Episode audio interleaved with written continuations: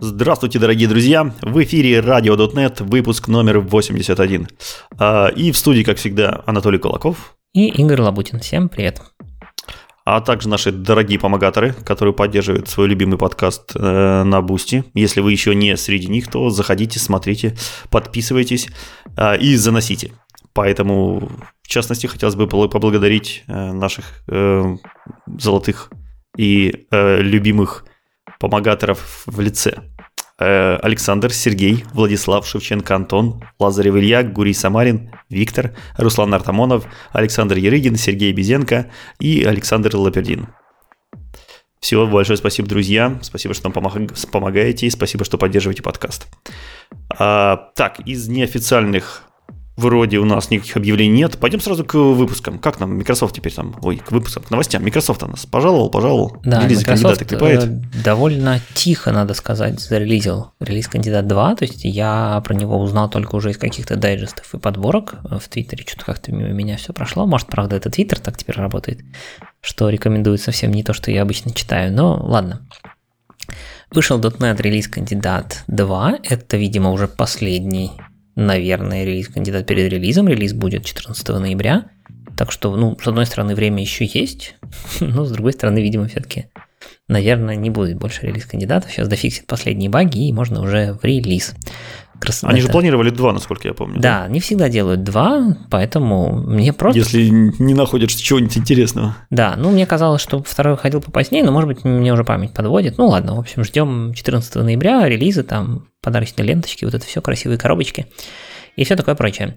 И тем не менее, несмотря на то, что это релиз кандидат 2, и казалось бы, в нем нужно, ну что там, баги полировать, да, так сказать, учитывать feedback от релиз кандидата 1, но performance нет. стабилизировать. Ну, performance улучшать. Что стабилизировать его? Его надо улучшать.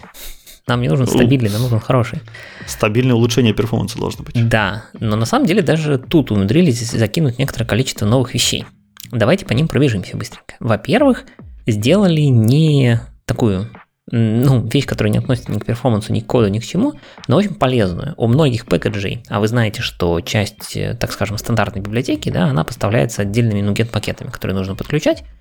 И вот у этих пакетов, там довольно обширный список в статье, обновили Redmi.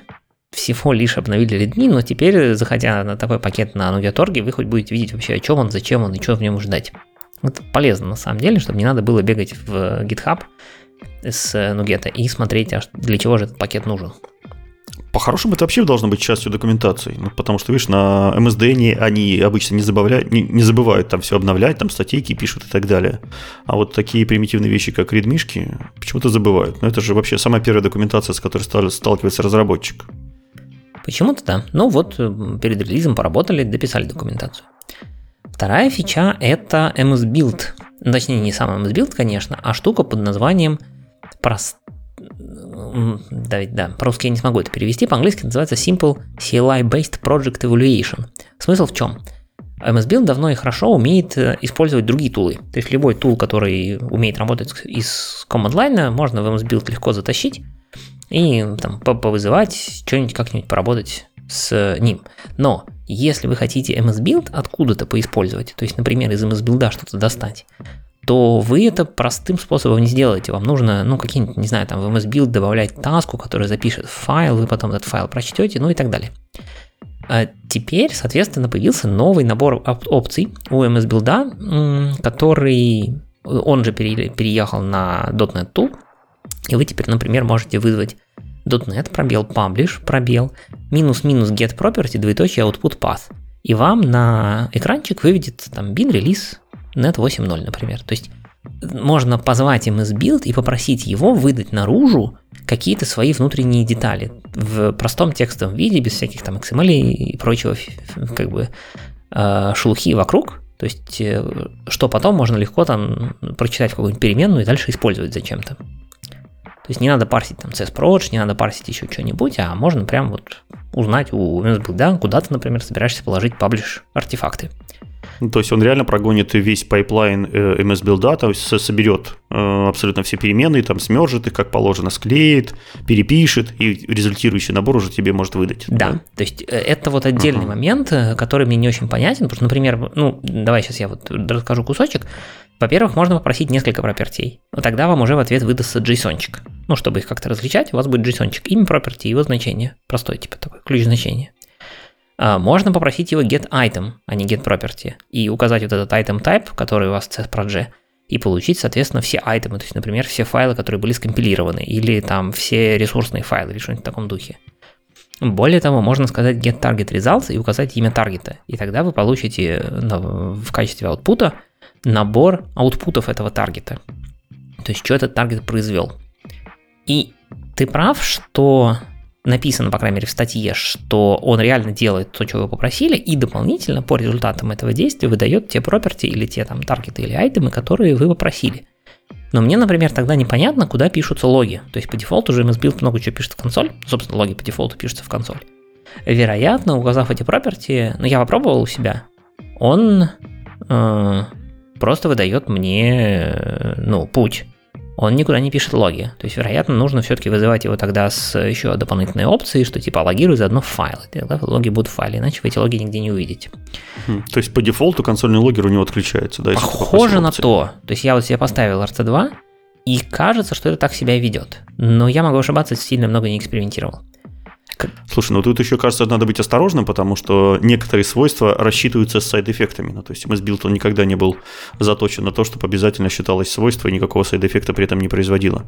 Поэтому мы, если вы можете просто так output path и попросите, но при этом он вам может там скомпилить, отформатировать, сжать в архивчик и отправить по почте что-нибудь. Все так. Э, то есть вот э, я так понимаю, что действительно сделано просто как способ из э, результата операции просто что-то получить. То есть операция все равно делается. То есть это скорее, видимо, в каких-нибудь build скриптах, то есть когда вы все равно в build скрипте что-то делаете, и вот вам нужно, например, забрать откуда-то output. Э, раньше традиционным способом было либо мы это хардкодим, мы знаем, что оно соберется там в bin release что-нибудь, либо мы это снаружи передаем property, которые MSBuild внутри использует, чтобы туда сложить, либо вообще отдельным copy таском это сделать. А сейчас можно от него получить, куда же ты положил, в зависимости, например, от конфигурации, в которой собирали. В общем, ну, вот. полезная, полезная, да, штука хорошая, интересная. Опять же, надо ее попробовать э, все-таки. Знаешь, обычно хочется проанализировать свой проект, типа узнать, какой проект, допустим, под какой версией собирается .NET. И не всегда это пишется как бы в CS файле, потому что очень часто заводится какой-нибудь common MS build там в руте, и там как-нибудь склеиваются фреймворки. В общем, и просто так его не узнать до тех пор, пока не запустишь MS Build. Но непонятно, с каким таргетом его тогда в таком случае запускать, чтобы как можно меньше повредить и как можно больше выдать output значений. В общем, Нужен... хорошее поле для экспериментов. Нужен ключик, знаешь, типа там dry run. То есть, типа, вот ты делай все, да, но да. не пиши файлики в итоге. Ну, видишь, он же запускает в основном эти внешние тулзы, тот же самый компилятор. Ну, как, он же не знает, как компилятор там пишет, не пишет, как бы он же Понятное это дело. все не контролирует. Ладно, а пока компилятор стороны, не запустишь, там дальше не пройдешь, грубо говоря. С другой стороны, фичу только так сейчас в релиз кандидат 2 включили, будут всю девятку допиливать. Что, нормально. Может, что хорошего и получится в результате. Даже так уже, в принципе, юзабельно в нормальных да, скриптах. Да. И посмотрим. Э, дальше пошли. SDK контейнер паблиш. Мы эту тему затрагивали в каком-то из превью, когда это было добавлено. Напомню, что вы можете с помощью .NET SDK паблишить, собирать контейнеры и паблишить их в локальный докер, э, соответственно, либо в куда-нибудь в удаленный реестр, типа там Azure, Amazon, Docker Hub, ну, таких вещей. Но Выяснилось, что некоторые команды, прежде чем сделать пуш, хотят э, провести некоторый там аудит того, что собралось. Например, то есть взять образ, посмотреть, что получилось внутри, проверить, что он там соответствует каким-то политикам компании, и только после этого сказать пуш. Поэтому теперь, если мы при, собственно, паблише вот этого докер-контейнера добавим property в command line под названием container archive output path, и там укажем путь к файлику с расширением targz, ну, как какой угодно можно указать, но по факту там будет targz архив, то тогда он не будет его пушить, он просто весь полученный докер-образ э, запакует в этот файлик и можете его там анализировать сколько хочешь. Просто обычный архив с файловой системой. А когда это нужно будет потом уже так, таки закинуть в докер, ну тогда делаете докер load э, и стандартная команда докера. Ну и дальше с ним уже делать, что хотите, пуш там, или просто использовать локально. То есть нужно не забыть ручками его потом запушить. Ну да, конечно. Но если у вас есть какие-то степы, которые вы хотите руками обрабатывать, ну как бы вы, я, наверное, не забудете. То есть это скорее, опять же, в пайплайне. То есть вы делаете в пайплайне сначала паблиш в такой архив, потом натравливаете какие-то анализаторы на этот архив, который там проверит, что это правильный докер, например. И после этого делаете docker push. Ну да, просто странно, что это шаг паблиша. Они складывают в архив в шаге паблиша. Было бы лучше какую-нибудь команду новую добавить, типа забилди мне контейнер, ну, а потом паблишить как бы наверх. Да, непонятно. Ну, в общем, так сделали. С другой стороны, миллиард команд тоже может. Не знаю. То есть он же паблишит их, в смысле, что... Ну да, build, наверное, все-таки правильнее. Ладно. Э, дальше у нас добавили некоторое количество новых API в э, библиотеку классов. Э, к счастью, не совсем стандартную, это все-таки в отдельном NuGet пакетике. Называется Tensor Primitives. То есть это штуки, которые позволяют оптим, более оптимально писать код, который вам нужен, если вы занимаетесь каким-нибудь там искусственным интеллектом, машин-лернингом и прочим всем таким. Не знаю, кто этим занимается на .NET, но, наверное, кто-то занимается. И... Ну, чего ты прям? Ну, занимаются, наверное, что-нибудь. Ну, наверное, занимаются. Но все-таки в основном, мне кажется, таким занимаются на каком-нибудь питончике и чем-нибудь другом. Ну, то есть... Ну, есть же разные сценарии. Наверное, наверное. Ну, в общем, вот есть. Наверное, все-таки, если бы совсем не было клиентов, не делали бы. Наверное, кто-то попросил. Конечно. И на ажуре там очень много сервисов, которые как ну, бы под это да, заточены. Да, Может, ажуровцы да. сами для себя делали. Короче, штука это, это в некотором смысле, так скажем, эволюция вот этих ну, ну, нумериков э, для AI. То есть э, отдельный пакет, называется System Numeric Tensors. И он будет стабильным в восьмерке. То есть его добавили вот только-только, но уже обещали, что это будет Stable API в .NET 8. И там, по сути, это просто набор векторизованных операций, всяких там типа э, гипертангенс, гип, ну как, не, не гипер, как, как называется этот? Не гипер. Я забыл я весь матанализ уже, ребята. Ладно. Короче, всякая разная тригонометрия, которая, видимо, нужна для правильных операций.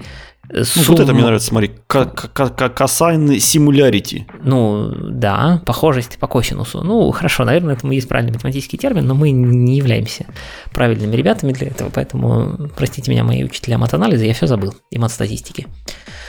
А, прошло уже больше, почти 20 лет прошло с этого момента, так что ладно, и вот она наконец-то пригона... пригодилась. пригодилась вот когда блин, да. Тригоносинус, есть... тригонокосинус тебе пригодятся. Вот видишь, оказывается, пригодились бы, если бы ты хорошо учился. Да. Ладно. А, на этом, собственно, в основном на все. Дальше у нас ASP.NET Core. А, тут э, не так много изменений, таких важных и больших, но тем не менее. Во-первых, э, у нас есть HTTP Logging Middleware. Напомню, стандартный библиот... Э, middleware от Microsoft, который умеет логировать запросы и ответы и там добавили некоторые поля. То есть там э, такой есть енумчик, который флаговый енум, насколько я помню, который задает, собственно, что надо логировать. И туда добавили несколько вещей, э, несколько флагов, туда добавили duration, который будет писать вам новый log-message в конце запроса, где будет написано, сколько все это заняло. Можно указать опцию combine logs, и тогда все вот эти вот логи, которые включены вот этими флажками, будут написаны один раз в самом конце, в одном месседже.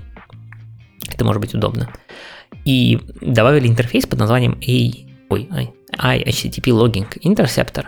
И если вы его реализуете и закинете в э, контейнер, ну, в DI-контейнер, то тогда там есть колбеки, которые будут вызываться на каждый request response, и вы можете кастомизить, что логировать. Ну, типа там, если это request health check, то не логируй ничего. А если это request там какой-нибудь важный, то логируй все. А если это authorization, то не логируй запросы, потому что там пароль. Ну, в таком духе. Можно будет кастомизить, если хотите. Мне нравится больше middleware, который поставляет э, Serilock ASP.NET э, пакет. В общем, у нее точно такая же есть middleware на замену микрософтовской. В общем, посмотрите, у нее там и настройки поприятнее, и вообще она работает покрасивше. Ну, и она, скорее надо. всего, логирует все правильно и, так сказать, структурно. Ну, микрософтовская тоже структурно логирует, там же структурный логер, ты от этого никуда не денешься. Ну, например, тот же самый Duration и Combine Log у них были довольно-таки давно. А еще она прекрасна тем, что ее можно там легко скопировать, грубо говоря, и прям под ваш собственный проект э, закастомайзить. Без всяких вот этих флажков, енумов, интерсепторов и прочей ерундистики. Просто нормальным кодом. Там буквально 100 строчек. Угу. Ну да, у нас тоже, по-моему, в проекте была своя откуда-то скопипащенная, может, кстати, даже из серилога или просто сами написанная а, по мотивам. А дальше Identity Model обновились до Identity Model 7x, чтобы это не значило, в статье так и написано. Э, вероятно, в 7 раз быстрее, в 7 раз лучше. Но там обновился JSON Web Token Handler, это штука, которая ответственна, собственно, за обработку JVT. И появилась полная native out совместимость, то есть теперь ASP.NET Core еще ближе к полному native out.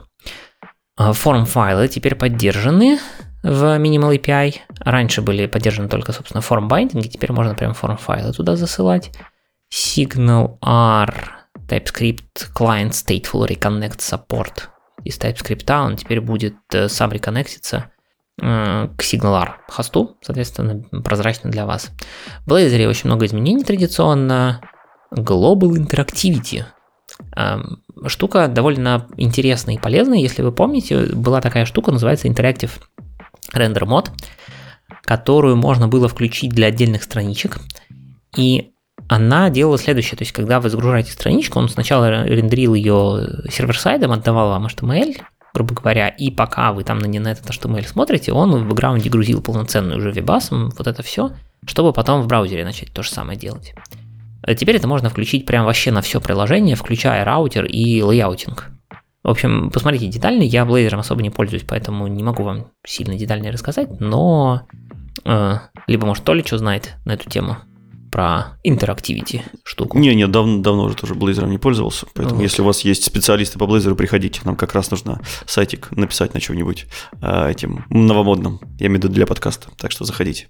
Да, WebAssembly Template Updates, шаблончики обновили, там просто навели порядок, мне кажется, то есть э, есть теперь у нас Blazor Web App Template, который полностью один и покрывает все э, варианты. Иногда вам нужно хостить Blazor внезапно без ASP.NET Core, ну, то есть традиционный майкрософтский подход, что вам ASP.NET Core нужен, но технически вы можете захостить Blazor App, например, в GitHub Pages.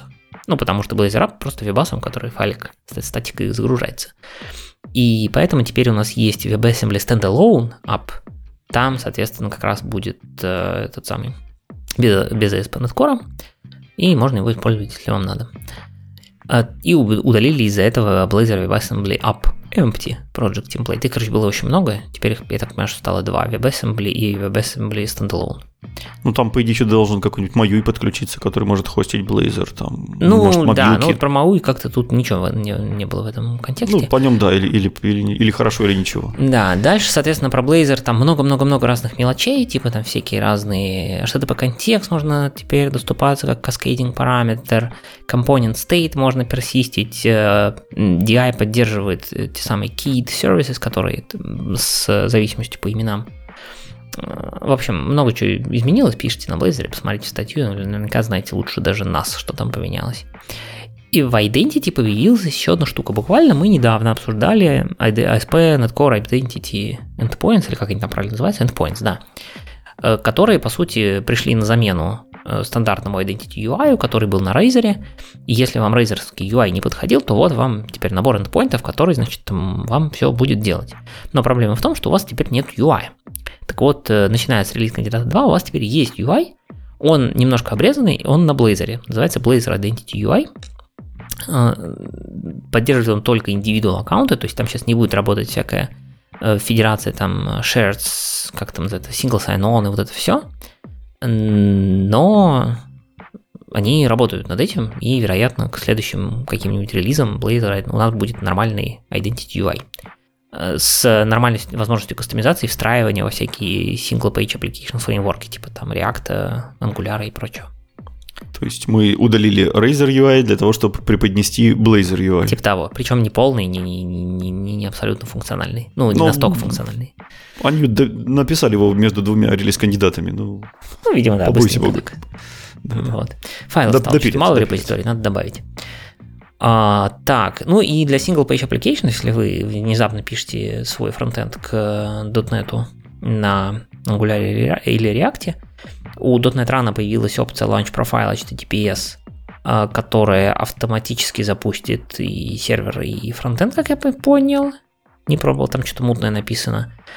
А, автоматически, а ну да, автоматически стартует э, JavaScript Development сервер написано. Ну, как бы, ладно, Видимо, если он понимает, что у вас в проекте есть еще и там, условный фронтенд какой-то, он автоматически запустит вам тот сервер, который будет э, сервить вам JavaScript часть.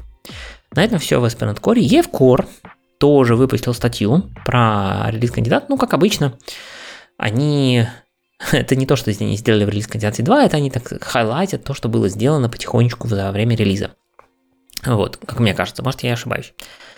Из интересных вещей добавили следующие штуки. Во-первых, Entity Framework поддерживает штуку под названием Sentinel Values. То есть, а, если у колонки есть дефолтное значение, что, в принципе, Entity Framework понимает, что если значение в поле совпадает с дефолтным значением колонки, то можно эту колонку в базу не посылать. Ну, что как бы, зачем лишний трафик гонять? Но проблема в том, что обычно, обычно раньше э, использовали для этого то, что называется default value. То есть Entity Framework всегда считал, что единственная возможная Sentinel value это default. В смысле null, там 0 и так далее. Теперь можно это задавать. То есть можно, например, сказать, что для вот этой колонки дефолтная Sentinel value это минус 1. И если в, этом, в этой колонке будет минус 1, то EFCore не будет ее посылать в BD. Может быть полезно для каких-нибудь странных конфиг... ну, точнее, ваших дефолтов. Uh, execute update и execute delete э, там получили улучшения э, в случае, когда там есть owned тайпы, которые, как известно, содержатся в той же таблице, что и основной айтем, основная сущность. Вот раньше они там не очень хорошо работали, теперь работают нормально. А, если у нас есть contains оператора в LinkU, который вы используете внутри в вашей subquery, то тогда теперь будет генерироваться в SQL оператор in вместо exist.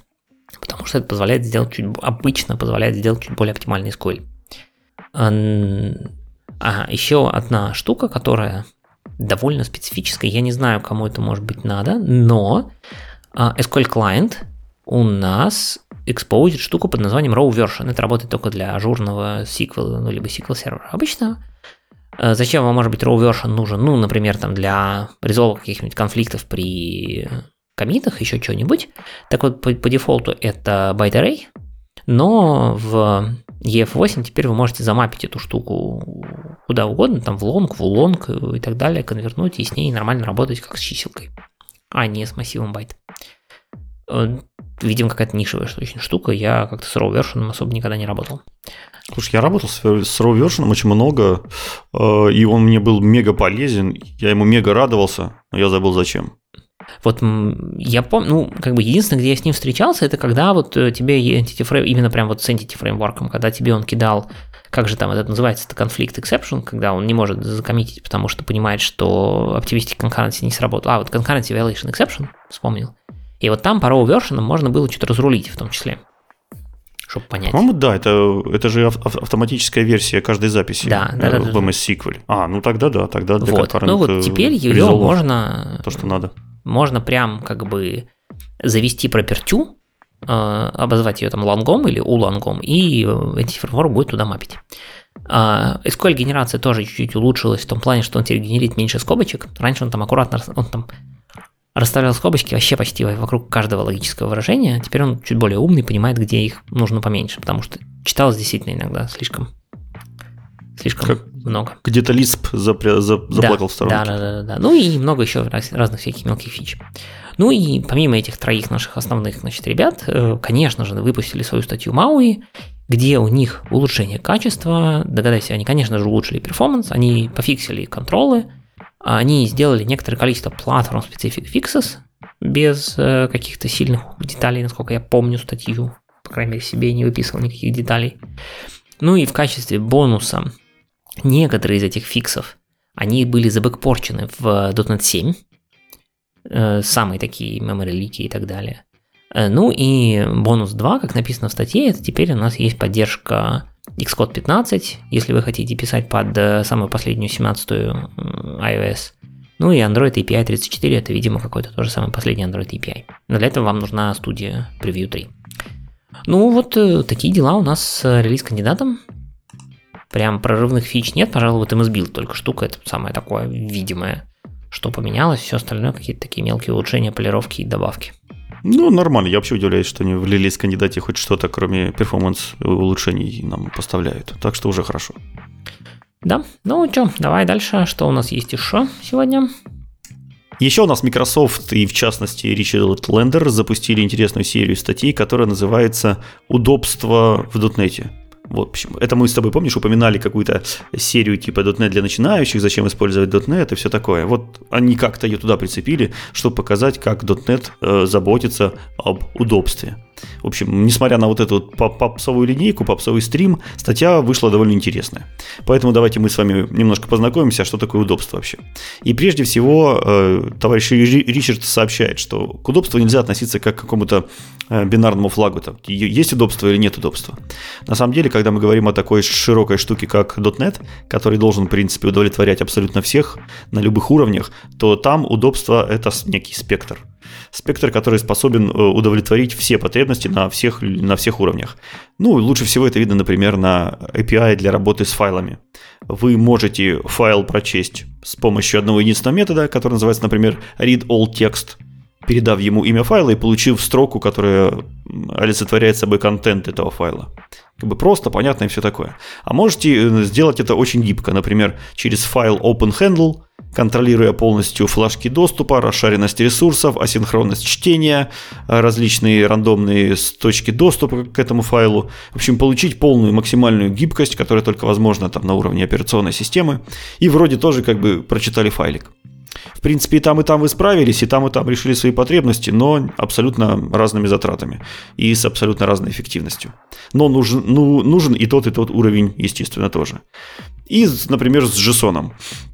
Может, файлики в наше время уже люди не так часто читают, э, как в моей, моей молодости. Но вот с JSON, я думаю, каждый из вас работал. В общем, с JSON тоже можно работать на куче разных уровней.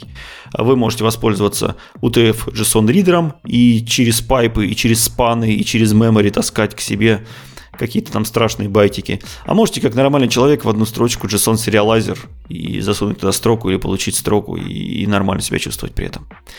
Поэтому, когда мы говорим об удобстве, нам нужно понимать, что у каждого удобства свое, и .NET должен покрыть абсолютно все надобности, которые только есть. И вот первая статья про, в этом цикле про удобств как раз таки и касается JSON сериализатора. И мы с вами сейчас посмотрим вообще, какие есть способы доступа к JSON в современном .NET и что они себе представляют.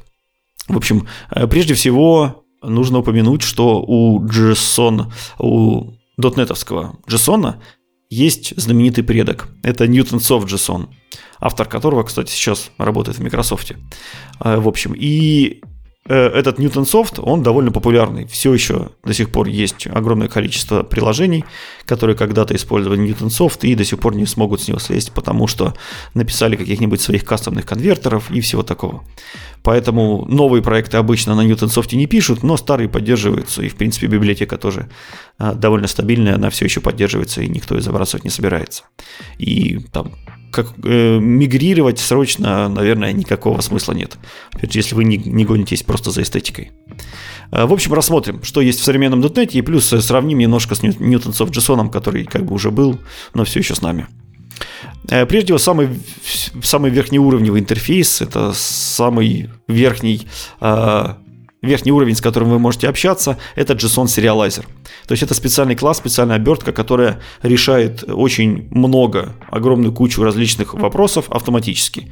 У нее есть автоматические опции, какие-то автоматические конвертеры, которые вы больше всего ожидаете, какие-то автоматические распознавалки. В общем, она пытается одной строчкой удовлетворить абсолютно всех. И в большинстве случаев у нее это даже неплохо получается.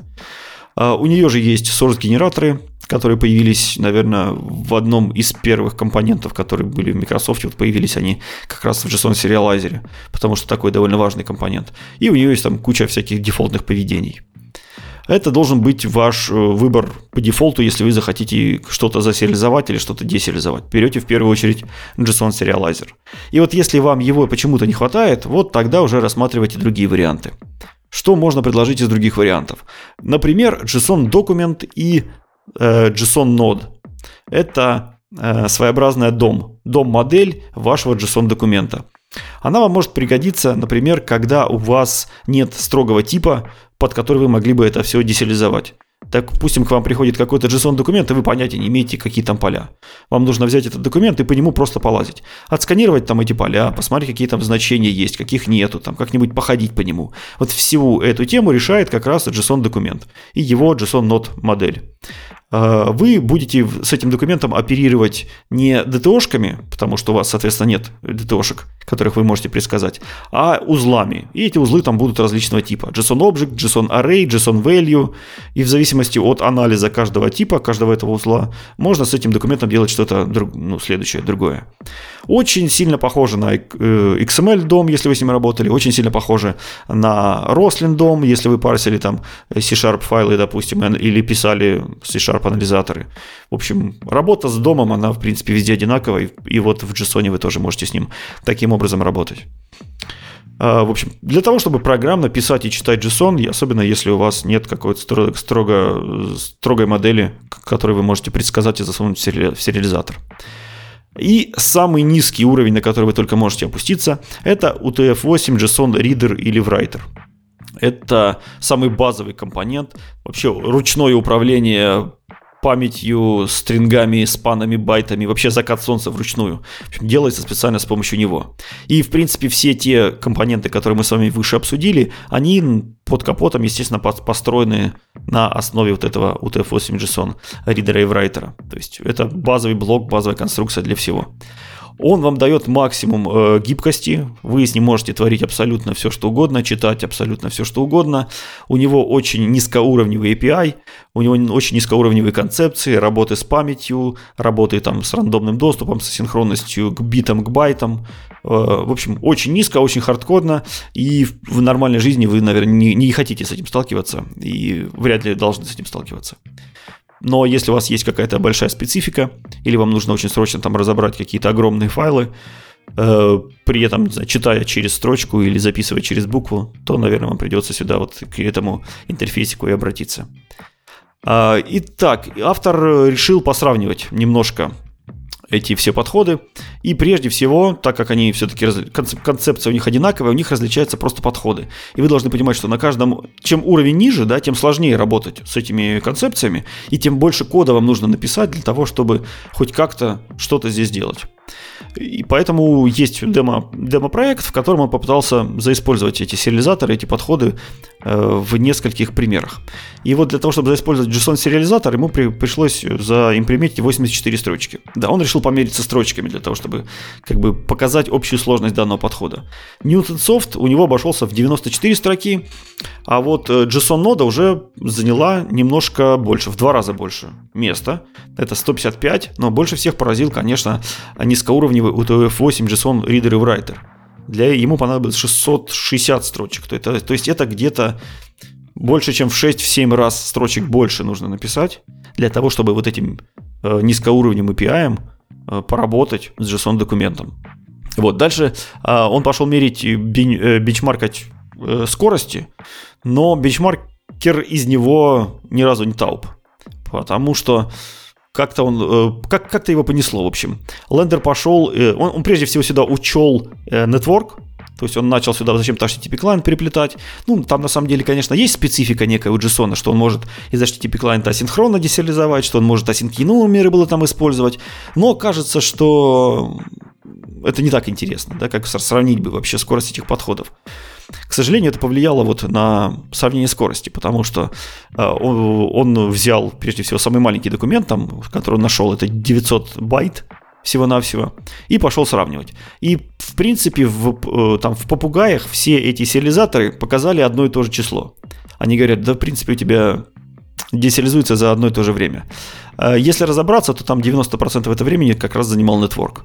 И вот после этого он пошел, отключил нетворк, но опять же, значения остались примерно на том же самом уровне. Потому что накладные расходы на данном уровне, они почти константы, да. А эти 900 байт прочитать можно всем чем угодно с одной и той же скоростью. Больше интересно, конечно, большие документы. И вот, к сожалению, большой документ для него это 1 мегабайт. Ну, как бы 1 мегабайт это вообще ни разу не большой документ. Как бы бывали, бывали и больше. Почему 1 мегабайт это мало? Ну, потому что разница тоже плохо видно. Вот если мы берем самый наш перформанс, UTF-8 и low level и все такое, он выдает у нас примерно 46 попугаев. А дальше у нас идет JSON сериалайзер. Это 111 попугаев. Ну ладно, пусть в два раза больше, да. JSON э, ноду, если мы возьмем, это 120 попугаев, примерно столько же. Newton Soft где-то возле JSON ноды 116 попугаев. И в принципе, вот кар- картина такая не очень ясная. Ну, мы знаем, что наш самый быстрый пиар работает в два раза быстрее всех остальных, а вот остальные не сильно между собой расходятся. На самом деле разница должна все-таки быть побольше и получше. Поэтому хотелось бы документ еще больше взять, но почему-то товарищ не взял. Что здесь хочется отметить? Прежде всего, две вещи. А, по памяти. По памяти Newton Soft жрет немножко больше, чем вот этот System Text JSON наш в любом из подходов. И вторая вещь, Newton Soft по-прежнему довольно конкурентен. То есть вы представляете, у вас там Microsoft последний, там сколько он, 5 лет в этот э, System Text JSON вкладывался. Каждый релиз кричал, что он там в 10 раз заоптимизировал там и все такое. И все равно старина Newton Soft в принципе довольно не отстает вполне конкурентно, вполне поддерживает. Там пусть немножко памяти жрет, пусть, пусть немножко дольше сериализует, но вполне на уровне на достойном. Что тоже может не радовать. Лишний раз подтверждает, что если у вас э, Newton Soft глубоко вшит в ваше приложение, то может и никакого смысла его пока менять и нет. Да, даже если не глубоко, мне кажется, тоже пока вы не ну, только если вы бенчмаркаете и поймете, что да, стало как бы в разы лучше, ну тогда как бы окей. А ну, так... видишь, кажется, что бенчмарки тебе этого не докажут, потому что по бенчмаркам он довольно Нет, хорош. ну, в смысле, когда я говорю по бенчмаркете, в данном контексте вы-то, вы там, не знаю, сделаете тестовую сборку вашего проекта, где вы замените и посмотрите, как это влияет на ваши реальные бизнес-кейсы. Ну, это тебе надо все переписать, а какой смысл в этом? Ну, погоди, я же, я же и начал. Если ты говоришь, ты сказал, что типа, если у вас все глубоко вшито, я говорю, даже если не глубоко вшито, не надо бежать менять, ну, просто если не глубоко, если действительно этот сериализатор вам легко поменять, вы можете попробовать, но не надо менять от того, что у вас легко поменять, просто так менять не надо, мне кажется. Работает, не трогай. Я бы в первую очередь смотрел все-таки на риск того, что он рано или поздно сдохнет. Ну, по крайней мере, система TextJSON проживет дольше. И вот, ну, может быть, с этой точки зрения надо постепенно уже начинать его менять. Тогда, с этой точки зрения, нужно действительно, если он у вас глубоко зашит, можно пытаться его как-то оттуда выковыривать. А вот если он не зашит, и вы можете, вы понимаете, что вы можете достаточно спокойно поменять сериализатор практически в любое время, ну, пока и не надо. Я думаю, что пол .NET интернета будет говорить о том, что Newton Soft надо срочно менять, если что-то будет с ним случаться. С другой стороны, что может случиться? Формат JSON стабилизирован, как бы, и Newton Soft умеет практически все, что должен уметь. Ну, мне кажется, если какие-нибудь те самые security дырки найдут большие. Знаешь, вот как в Log4j нашли, вот если что-нибудь такое в сериализаторе найдут, ну вот как бы, наверное, надо будет либо его патчить, да, и если его не запатчит от такой дырки, ну тогда придется менять. Ну, кажется, что автор довольно ответственный, и он следит за продуктом, поэтому мне кажется, что запатчат в любом случае. Это хорошо. Так, ну ладно, у нас, э, в принципе, по бенчмарку это все. Как я уже сказал, бенчмарки не поражают. Но сам подход, вот, который нам рассказывает о том, какие вещи есть, когда кого нужно использовать и все такое, довольно приятный. Поэтому вот такая статейка. Ну и прекрасно, давай дальше пойдем. Э, дальше у нас э, снова про перформанс. Ну, мы же, это же лист кандидат 2, все становится быстрее, лучше, выше и сильнее. Поэтому отдельная статья вышла про то, какие же у нас перформанс-импрувменты в ASP.NET Core. Я, кстати, даже не посмотрел, кто автор, интересно. Нет, какой-то Брэндон Конрой, не знаю, кто такой. И даже это не Тауп. То есть, да, даже не Тауп, поэтому можно хотя бы до конца дочитать. Да? да, она не очень большая, действительно, и довольно толковая в плане, что ну, там какие-то нормальные числа приведены, без каких-либо там огромных бенчмарков. Просто довольно приятная статья, почитать, что же там сделали.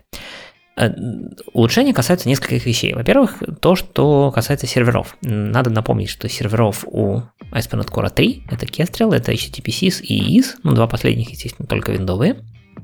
И в Kestrel улучшили штуку э, по чтению хедеров. Значит, э, что было, в чем была проблема? Если у нас хедер, мы хедера читаем, естественно, в некоторые временные буферы, байт-буферы, и которые там аллокетятся из пула, вот это все, и если у вас хедер целиком помещается в такой байт-буфер, он все прекрасно, все хорошо. Э, вы его можете прочитать без особых копирований и так далее. А вот если он внезапно, ну так получилось, э, делится между парой байт-буферов, или хедер такой большой, что наш на несколько залезает, то прям проблема была. Ну, как проблема, в смысле, что там было лишнее копирование, вот это все. Теперь э, сделали так, видимо, магии спанов и всего остального, что нету теперь аллокейшенов в таком случае, и получили в результате улучшение перформанса аж на 18%. Ну, понятно, что это пустой endpoint, который ничего не делает, который только парсит хедера, Ну вот такой код на 18% быстрее. Нашли еще где какие-то проценты надыбать. В реальной жизни это будут микросекунды, понятное дело, может не париться.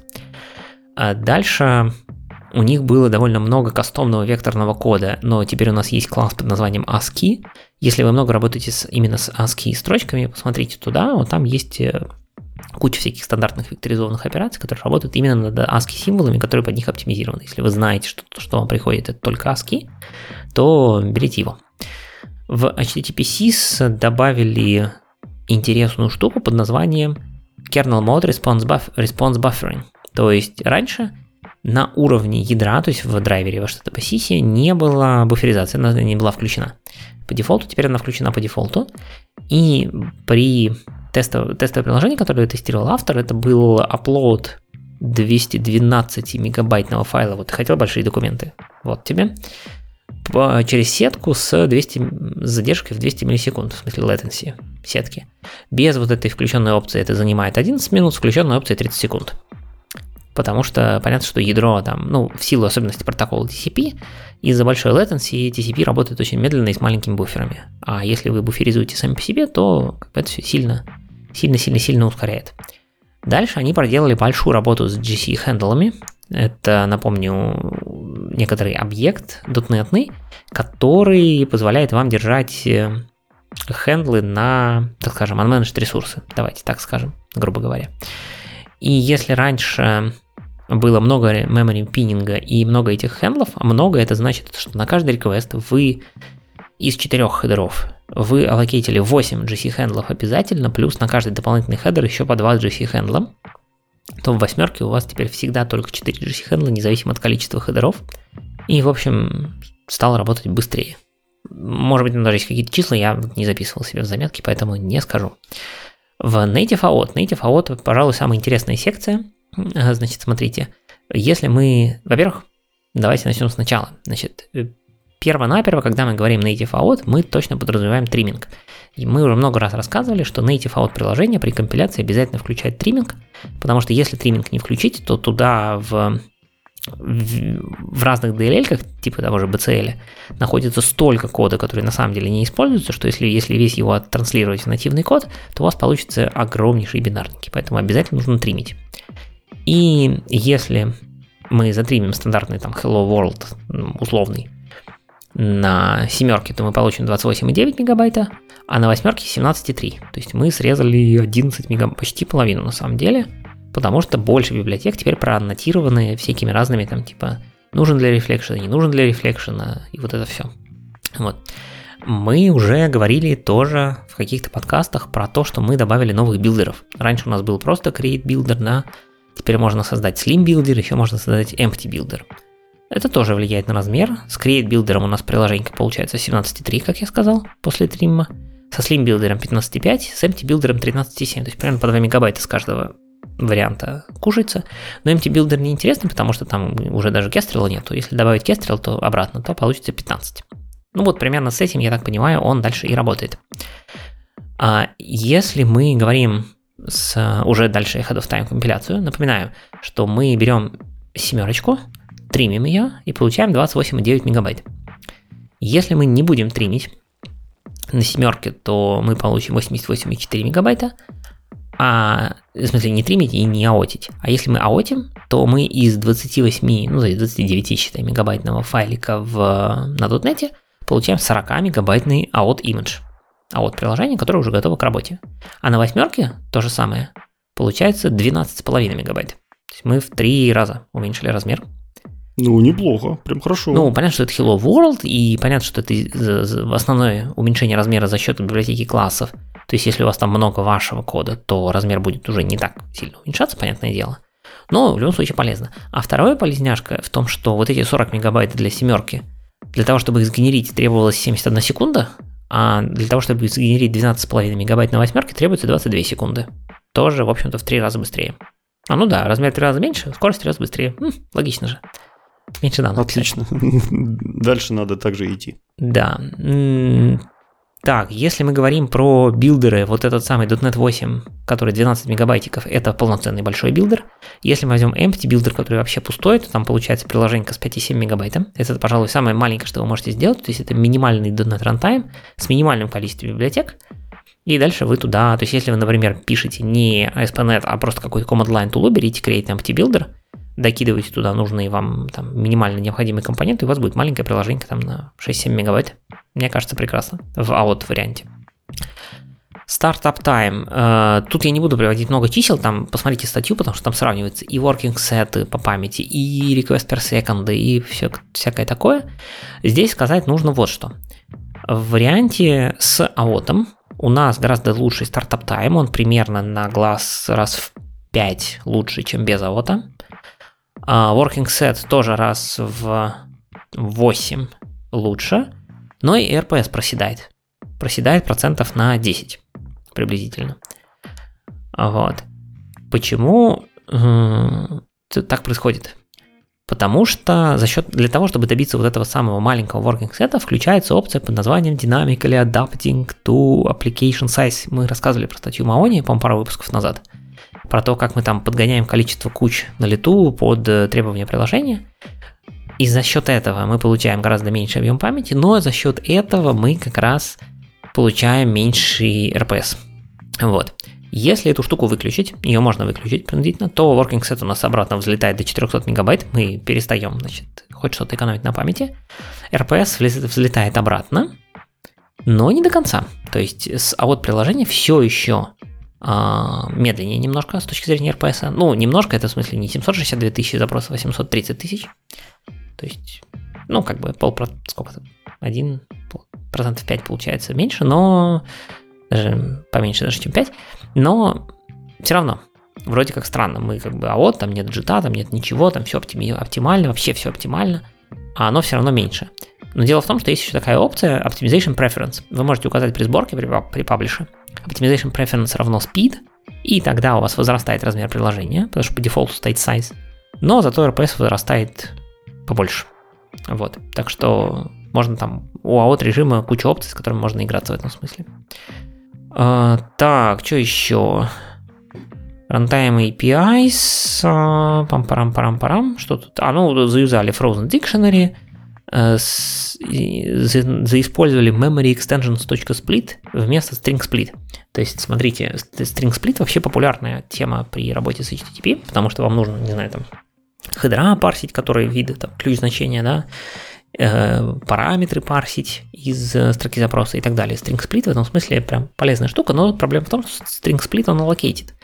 Так вот, теперь есть метод memory extensions.split, который берет, вероятно, memory или span, и возвращает вам коллекцию, вероятно, спанов или memory, кто там, memory, а memory, по-моему, типа так же и называется, да, memory просто, э, который уже не аллокейтит, соответственно, и за счет этого при этом все равно сплитит.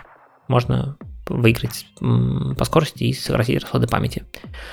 Ну и всяческие разные другие улучшения перформанса в регексах, в аналайзерах, стрингбилдерах. В общем, в рантайме много чего поменяли, в смысле, заюзали, да, то есть э, регексы оптимизировали и добавили, где нужно, всякие non-backtracking опции, ресурс-генераторы, аналайзеры, которые анализируют ваше не совсем оптимальное использование опишек и подсказывают правильное. Ну и string-билдеры, соответственно, тоже поменяли на эти interpolated string хендлеры, которые тоже могут работать чуть быстрее за счет код-генерации и source-генерации. И, в общем, в итоге, ну, по числам видно, что стало быстрее, стало меньше размером, так что дело движется вперед к еще более быстрому коду. Ну, опять же, бенчмарки синтетические надо понимать, поэтому это не значит, что ваш код станет в три раза медленнее и на 20% быстрее. Хорошо, если процентов на 5, но все равно приятно. Ну да, ведь на халяву просто взял, перекомпилил и все, и твое приложение ускорилось. Красота же. Да, тем более breaking change обычно довольно мало и практически безопасно просто перекомпилять под восьмерку, мне кажется. Не пробовал еще пока, поэтому не знаю. Будем надеяться, да, что так же, как и всегда, перейдем безболезненно. Давай а, дальше. Ну... C-Sharp, C-Sharp, давай, у нас релизится .NET. Что у нас есть по C-Sharp новому? Э, к сожалению, по новому C-Sharp у нас нет ничего, поэтому пришлось как бы смахнуть скупую мужскую слезу и пойти подумать и посмотреть, а что бы, собственно, хотелось. А, и как раз тут совпало несколько интересных факторов. Я увидел, что некоторые в статьях требуют уже много-много лет как бы discrimination union, и к ним приходят некоторые люди и спрашивают, а что такое discrimination union, юнионы и зачем они нужны. И вот тут я понял, что как бы мы тоже их часто приговаривали ни разу не рассказывали, а что это. А, и другое интересное событие в том, что Microsoft сам практически их завязал в своем коде и дал нам отличный пример для того, чтобы как бы на настоящем примере, на современном API обсудить и рассмотреть, а что же это такое. Поэтому давайте все-таки вспомним, почему, что такое discrimination union и почему всякие старперы его так сильно хотят. А, во-первых, этот э, issue, да, этот э, просьба, а, завели еще в 2017 году. Но если честно, надеялся, что даже раньше. Потому что 2017 это всего там 6 лет, не, не, не, так уж, не так уж давно. Мне казалось, должен был быть сразу, как только F-Sharp вышел. Потому что в F-Sharp юзеры довольно-таки давно уже наслаждаются discrimination юниями и радуются, и пишут о них код, и кричат, как все это хорошо и удобно. Мы же в C-Sharp до сих пор не можем этого дождаться. А, в общем, оттуда все из функциональных языков, из F-Sharp, из алгебраических типов данных вот приползают к нам какие-то красноглазики и просят вот в C-Sharp тоже добавить. А, прежде всего, Discrimination Union можно охарактеризовать таким образом, что это тип э, данных, который позволяет вам задекларировать некий набор э, типов, который не может выходить за вот этот ограниченный, предефайнутый набор значений. А, наверное, на слух понимать это довольно-таки сложно, но на самом деле концепция довольно тривиальная. То есть у вас есть, как, представьте, как, как будто у вас есть какая-то определенная иерархия классов, и э, у этой иерархии строго определенное число наследников. Вот, в принципе, можно свести все к такой концепции. Ну, более того, даже F-шарповские discrimination union, они к этой концепции в конце концов сводятся при компиляции в IL-код они просто в коде выглядят более красиво. У них есть такой синтаксический сахар, который позволяет декларировать вот эту иерархию очень э, связано. То есть в одном месте вы можете задекларировать абсолютно всю иерархию классов, грубо говоря. И у каждого из этих классов есть свои собственные атрибуты, свои собственные свойства, методы и так далее. Все это можно записать в одну строчку. Но главная фишка не в том, не в том, как она удобно и компактно декларируется. Фишка в том, что э, это новый концептуальный тип, который понимает и компилятор, и весь инструментарий вокруг компилятора, в частности и IDE, и анализаторы, и прочие-прочие ну, другие тулинги, которые помогают вам строить код более э, понятно, гибко и, самое главное, надежно. Ну, зачем это может быть, зачем это может понадобиться? Самый типичный пример – это возвращаемые значения. Представьте, у вас есть метод, который называется э, register user, то есть метод, который регистрирует пользователя, и этот метод, в зависимости от того, получилось у него или не получилось, может, например, вернуть три разных результата. Ну, во-первых, если все хорошо, он вам вернет пользователя, которого он зарегистрировал. Во-вторых, если в пользователь не прошел валидацию, он вам, например, может вернуть какой-нибудь invalid username э, validation error, в котором будет написано, там, что не получилось, почему не нравится, как не прошло.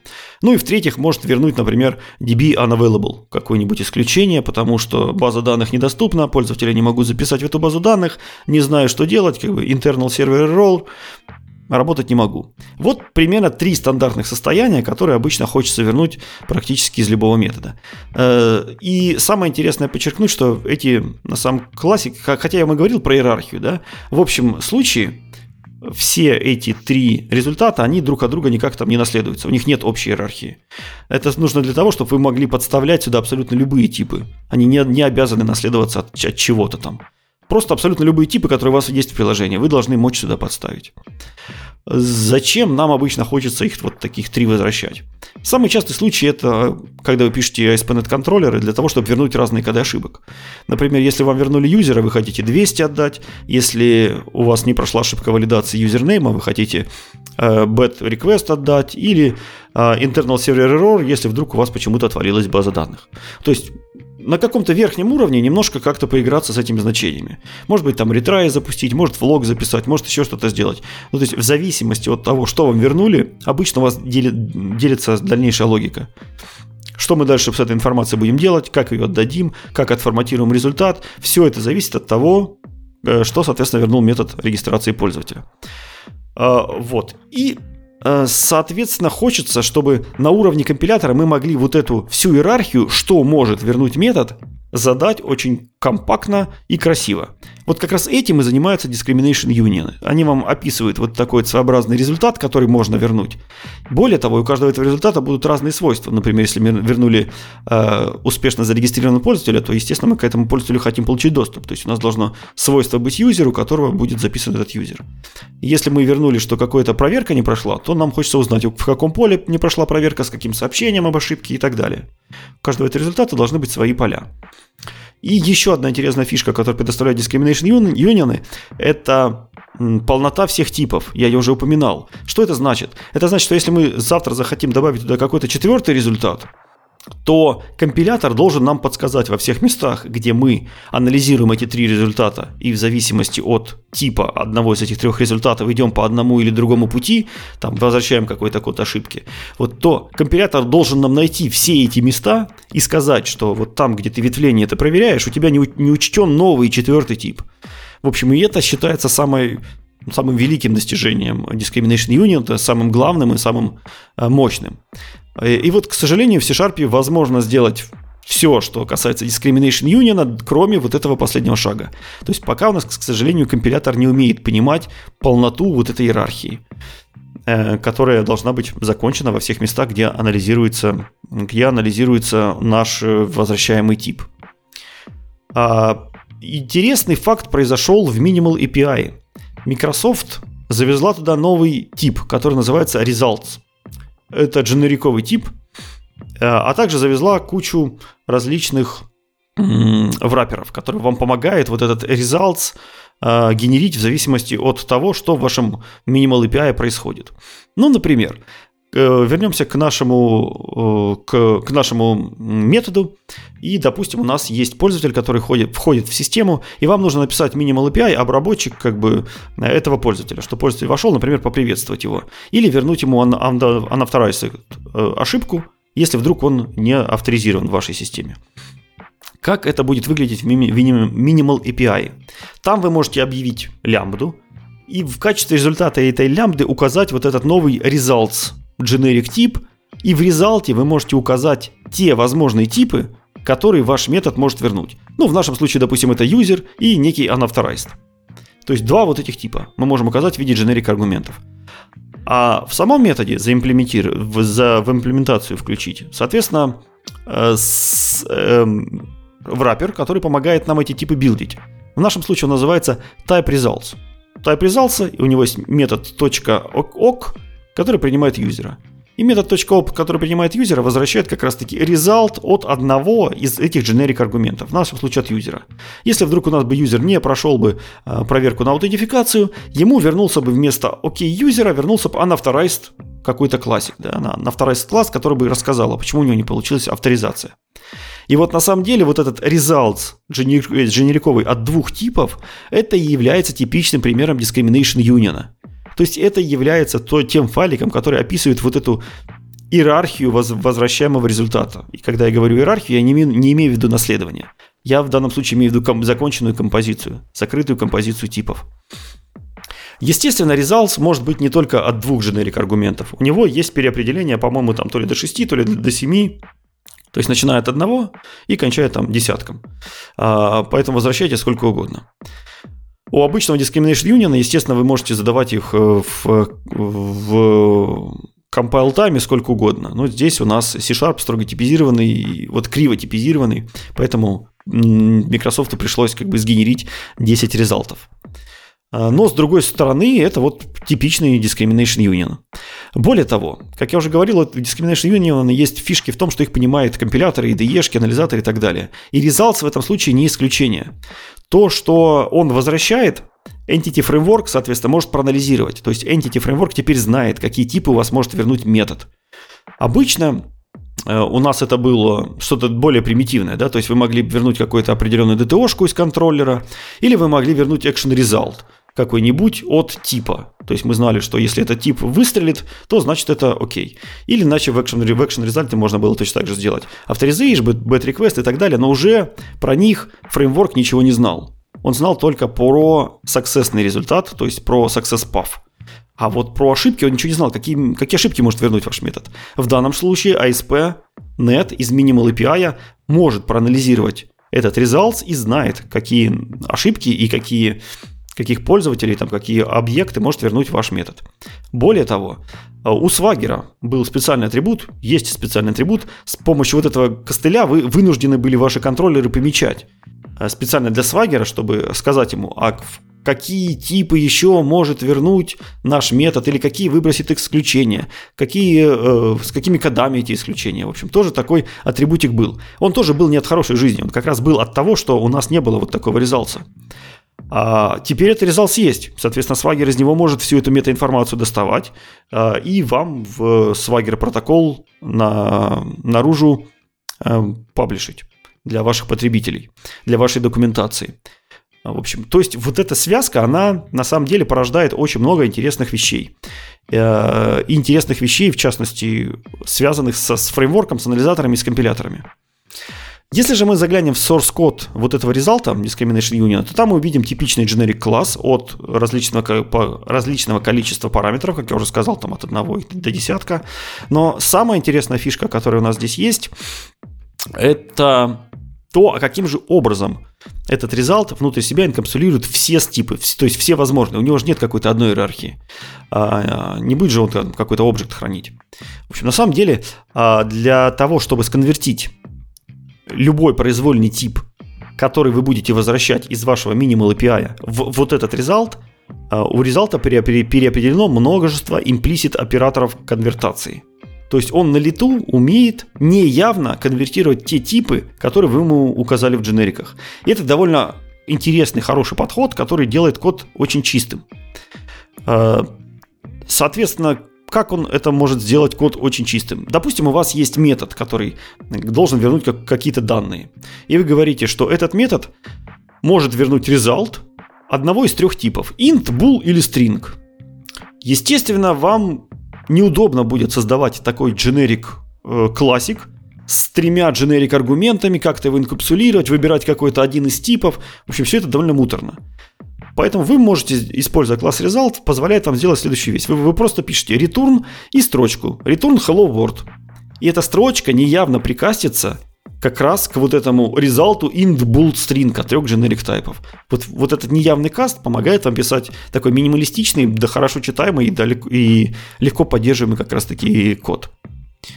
Э, и самое интересное, что если вы попытаетесь вернуть какой-то тип который не задан в этих трех, в нашем случае, дженериковых аргументов, то это у вас э, компилятор сразу ругнется. То есть это все будет проверяться на уровне компиляции, что тоже прекрасно. Вам не нужно в рантайме нападать, например, как э, в Action Result. Да? То есть в Action Result вы можете вернуть там любую чушь, и в рантайме, если эта чушь не пройдет, вы в рантайме упадете только. Здесь нет. Здесь вы будете падать в compile тайме с понятным сообщением об ошибке, с красивым компилятором и так и далее. Идем дальше. Немаловажным частью Discriminated Union является то, что с ними очень прекрасно надо работать с помощью паттерн-матчинга. И слава богам, как бы в C-Sharp паттерн-матчинг движется огромными шагами уже очень давно и умеет понимать абсолютно страшенные синтаксисы, которых, наверное, уже в голове у всех разработчиков не удерживается. Но, в частности, он умеет матчить по типам. То есть, если вы обратитесь к вот этому результату вот этого результата, который выдал нам наш метод, то этот результат можно свичнуть, то есть можно с помощью паттерн матчинга э, сразу разложить по типам. И вы можете по этому результату спросить, а какого типа у меня по правде там лежит результат? In, bold, string. И в зависимости от типа, как я уже сказал, сделать вот это ветвление. То есть раз, развести по, раз, по разным сторонам какую-то логику, которая будет работать в зависимости от того, какой из этих трех э, типов дженериковых к вам вернулся. То есть паттерн матчинг тоже у нас шикарно выглядит. Какие же есть минусы у этого подхода? Минус, как я уже говорил, в самом последнем шаге. То есть, если мы захотим вместо вот этих трех generic типов int bool string добавить там четвертый decimal, э, то компилятор нам, конечно, скажет, иди там и, и переделай result от вместо трех дженериков в четвертый дженерик. Но мы хотим не этого. Мы хотим, чтобы наш паттерн упал. Мы хотим, чтобы паттерн показал, что мы не обработали все, все возможные типы. Мы хотим иметь закрытую композицию типов. То есть композиция типов, которая всегда права. Иначе мы получим runtime исключения. Мы хотим это все свести к compile time исключению. Мы хотим, чтобы паттерн проверял, что все четыре типа у нас заимплеменчены иначе выдавал бы ошибку компиляции. К сожалению, сейчас этого происходить не будет, и никак мы этого э, сделать там стандартными красивыми способами не можем. Но, ну, именно поэтому как бы discrimination union в нас сильно в C-Sharp не появлялись. Но вот появился вот этот результат. Спросите же вы, а как же Microsoft как бы пренебрег вот этим главным принципом, внедрил, грубо говоря, тот же самый Discrimination Union и э, забил болт на самый важный, на самый важный принцип, на, пол, на, на полноту типов. На самом деле нет. Microsoft специально сделал результат не общим типом, не вынес его куда-то в систему result или куда-то туда, чтобы все его везде могли использовать. Microsoft его положил в специальную сборку с ASP.NET, навесил его еще namespace HTTP и тем самым явно подчеркнул, что этот результат нужен только HTTP only. То есть это результат только работы minimal API. Ну, то есть работы э, любого endpoint, давайте так. Почему это важно? Потому что он как раз вот этот э, четвертый параметр полноты типов обошел с другой стороны. Он заимплементировал внутри э, вот этого результата метод, который называется execute async, который принимает HTTP контекст. То есть теперь все, кто имплементирует результат, должны каким-то образом заимплементить HTTP, э, обработку HTTP контекста. Ну, в нашем случае там каким-то образом отформатировать того же юзера, unauthorized, да, invalid type, то есть заимплементировать это и вернуть результат. Таким образом, мы всегда получаем полноту типов, потому что э, в данном случае полнота типов гарантируется имплементацией этого интерфейса. То есть это нечестно Discrimination Union, но зато Microsoft смог с помощью вот, этих, вот этого хака затащить сюда хоть какое-то подобие, которое дало ему э, другие преимущества, которые у нас есть в Discrimination Union, кроме последнего. Э, вот. Если вы захотите в своем коде сделать свои собственные типы, то человечество уже давным-давно старается в C-Sharp это сделать. Как только у нас появился линку, мы пытались сделать discrimination union на линке. Как только появились Roslyn-анализаторы, мы попытались вот эту полноту композицию типов э, проанализировать с помощью анализаторов и тем самым внести вот этот последний фактор, который очень важен. В общем, такие анализаторы тоже существуют, которые на стандартный switch накладывают дополнительные ограничения на, на счет полноты.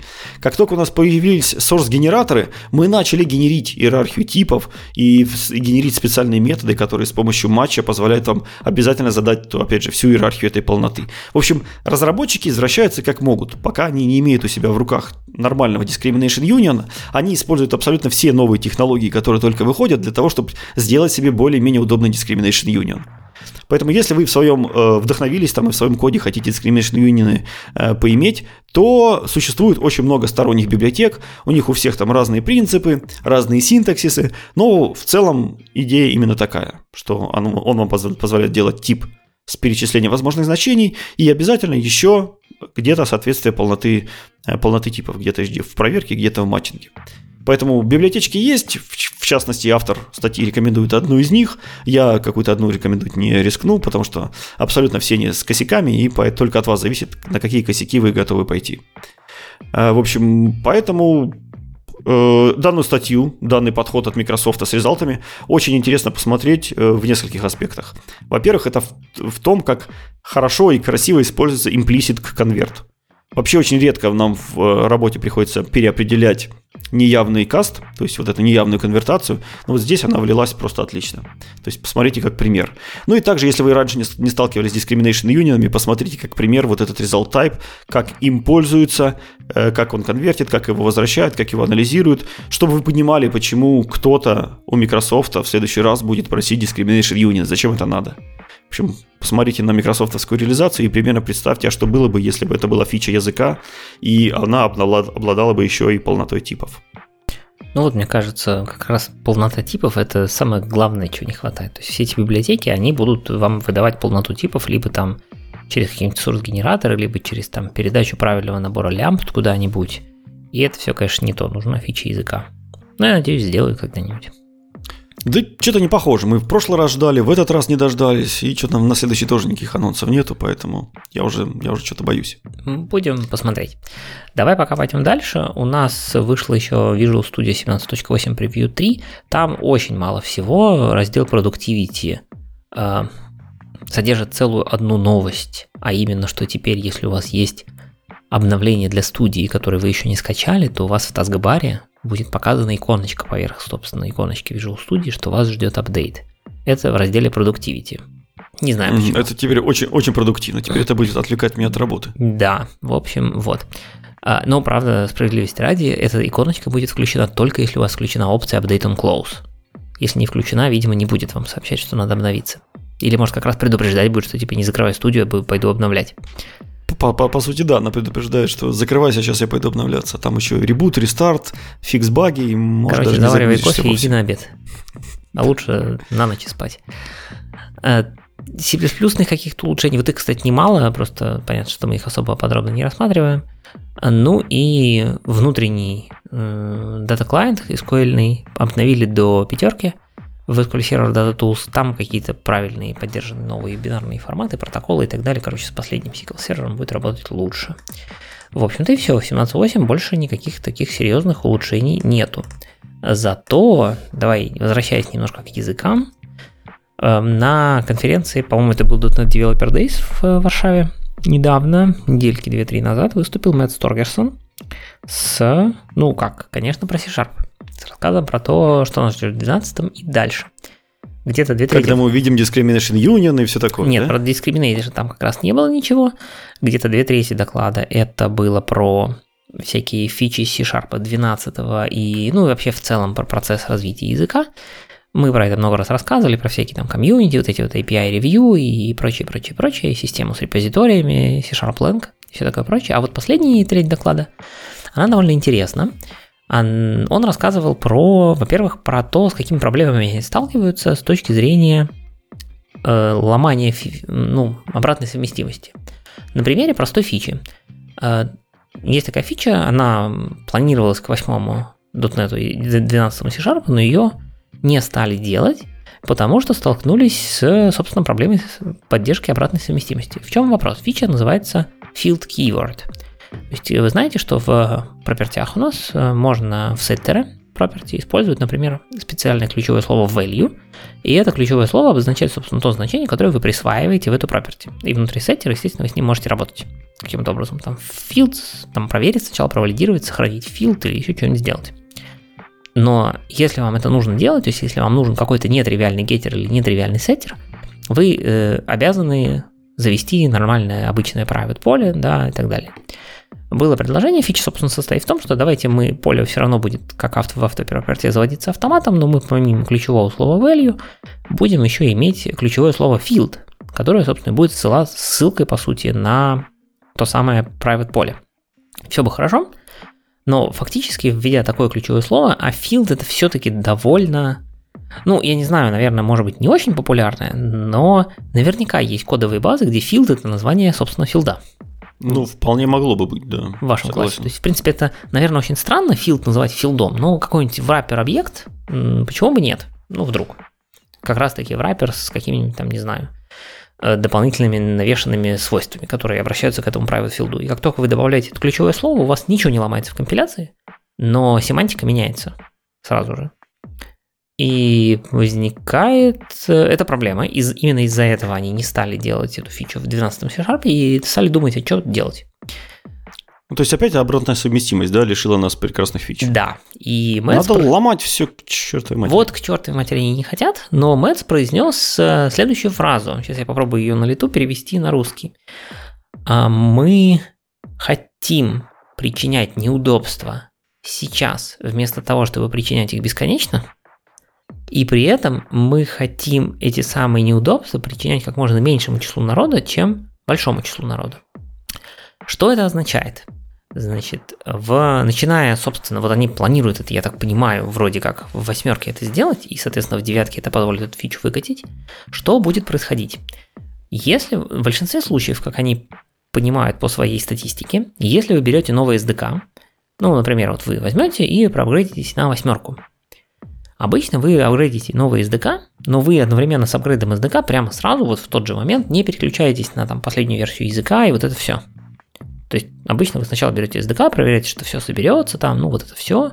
Если оно собралось, там прошло какие-то тесты, ну дальше вы говорите, окей, ладно, теперь давайте, значит, это заюзаем все дальше. Так вот, теперь поведение компилятора будет такое. Если вы взяли, вот конкретно с филдом, например, если вы возьмете .NET 8 SDK, я вот не очень понял, вписано ли это в восьмерку или это будет только в девятке уже, ну, тем не менее.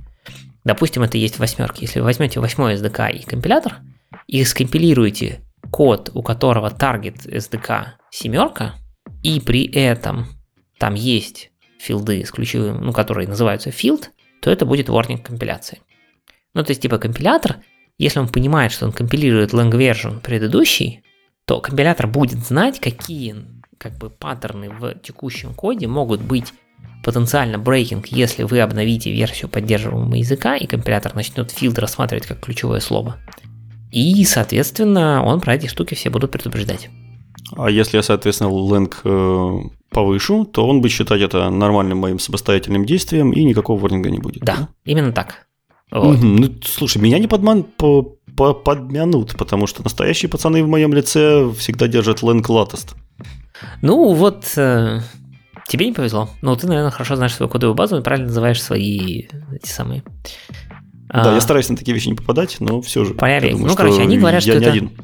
Кажется, что это разумный компромисс между никогда ничего не ломать и как бы всячески быть очень аккуратным, ну, то есть, типа, и бездумно вводить э, новые ключевые слова или там менять поведение существующих и так далее. То есть, это некоторый разумный компромисс, который можно пытаться нести в массы, словами, ребята, если вы обновляете, обновите сначала так, поставьте version, как бы ваш текущий, да, посмотрите, что все какие ворнинги вам выдадут, ну вдруг, да, а потом только обновляйте version. Слушай, у них же есть куча всяких э, анализаторов, мигратора на новые версии и все такое. Почему это явно не всунуть в какую-нибудь тулзу, не сделать тулзу, которая приготавливает ваш проект к миграции на новый фреймворк. И вот она пусть анализирует все, что хочет явно. Потому что вот эта штука, она действительно слишком неявная. Очень много людей на нее не попадутся, вот как я. Ну, слушай, а с другой стороны, насколько много людей будут прям сознательно запускать какую-то отдельную тулзу? Я думаю, что... Ну, вот так пару breaking changes они введут, которые зарушат их приложение, и будут запускать на каждом билде, я тебе уверяю. Ну и ты с Longversion latest уйдешь. Если тебя сломают. Ну, короче, это, по крайней мере, э, некоторый шаг вперед. А, вот, да, я вижу по заметкам, что это все будет в компиляторе к девятому .NET, в восьмерке этого не будет.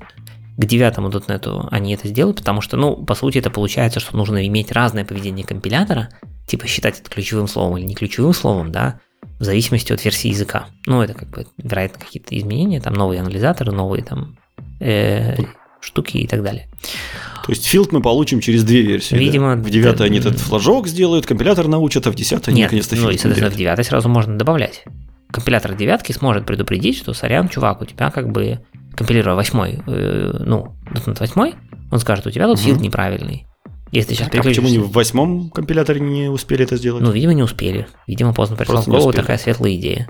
Вот. Ну, да, может, еще и передумают что-то, она какая-то не очень светлая. Ну, не, мне кажется, ну, нормальная идея. То есть, понятно, что отдельный тул там и так далее, может быть, это потом тоже сделают. Оформят в виде какого-нибудь флажка специально.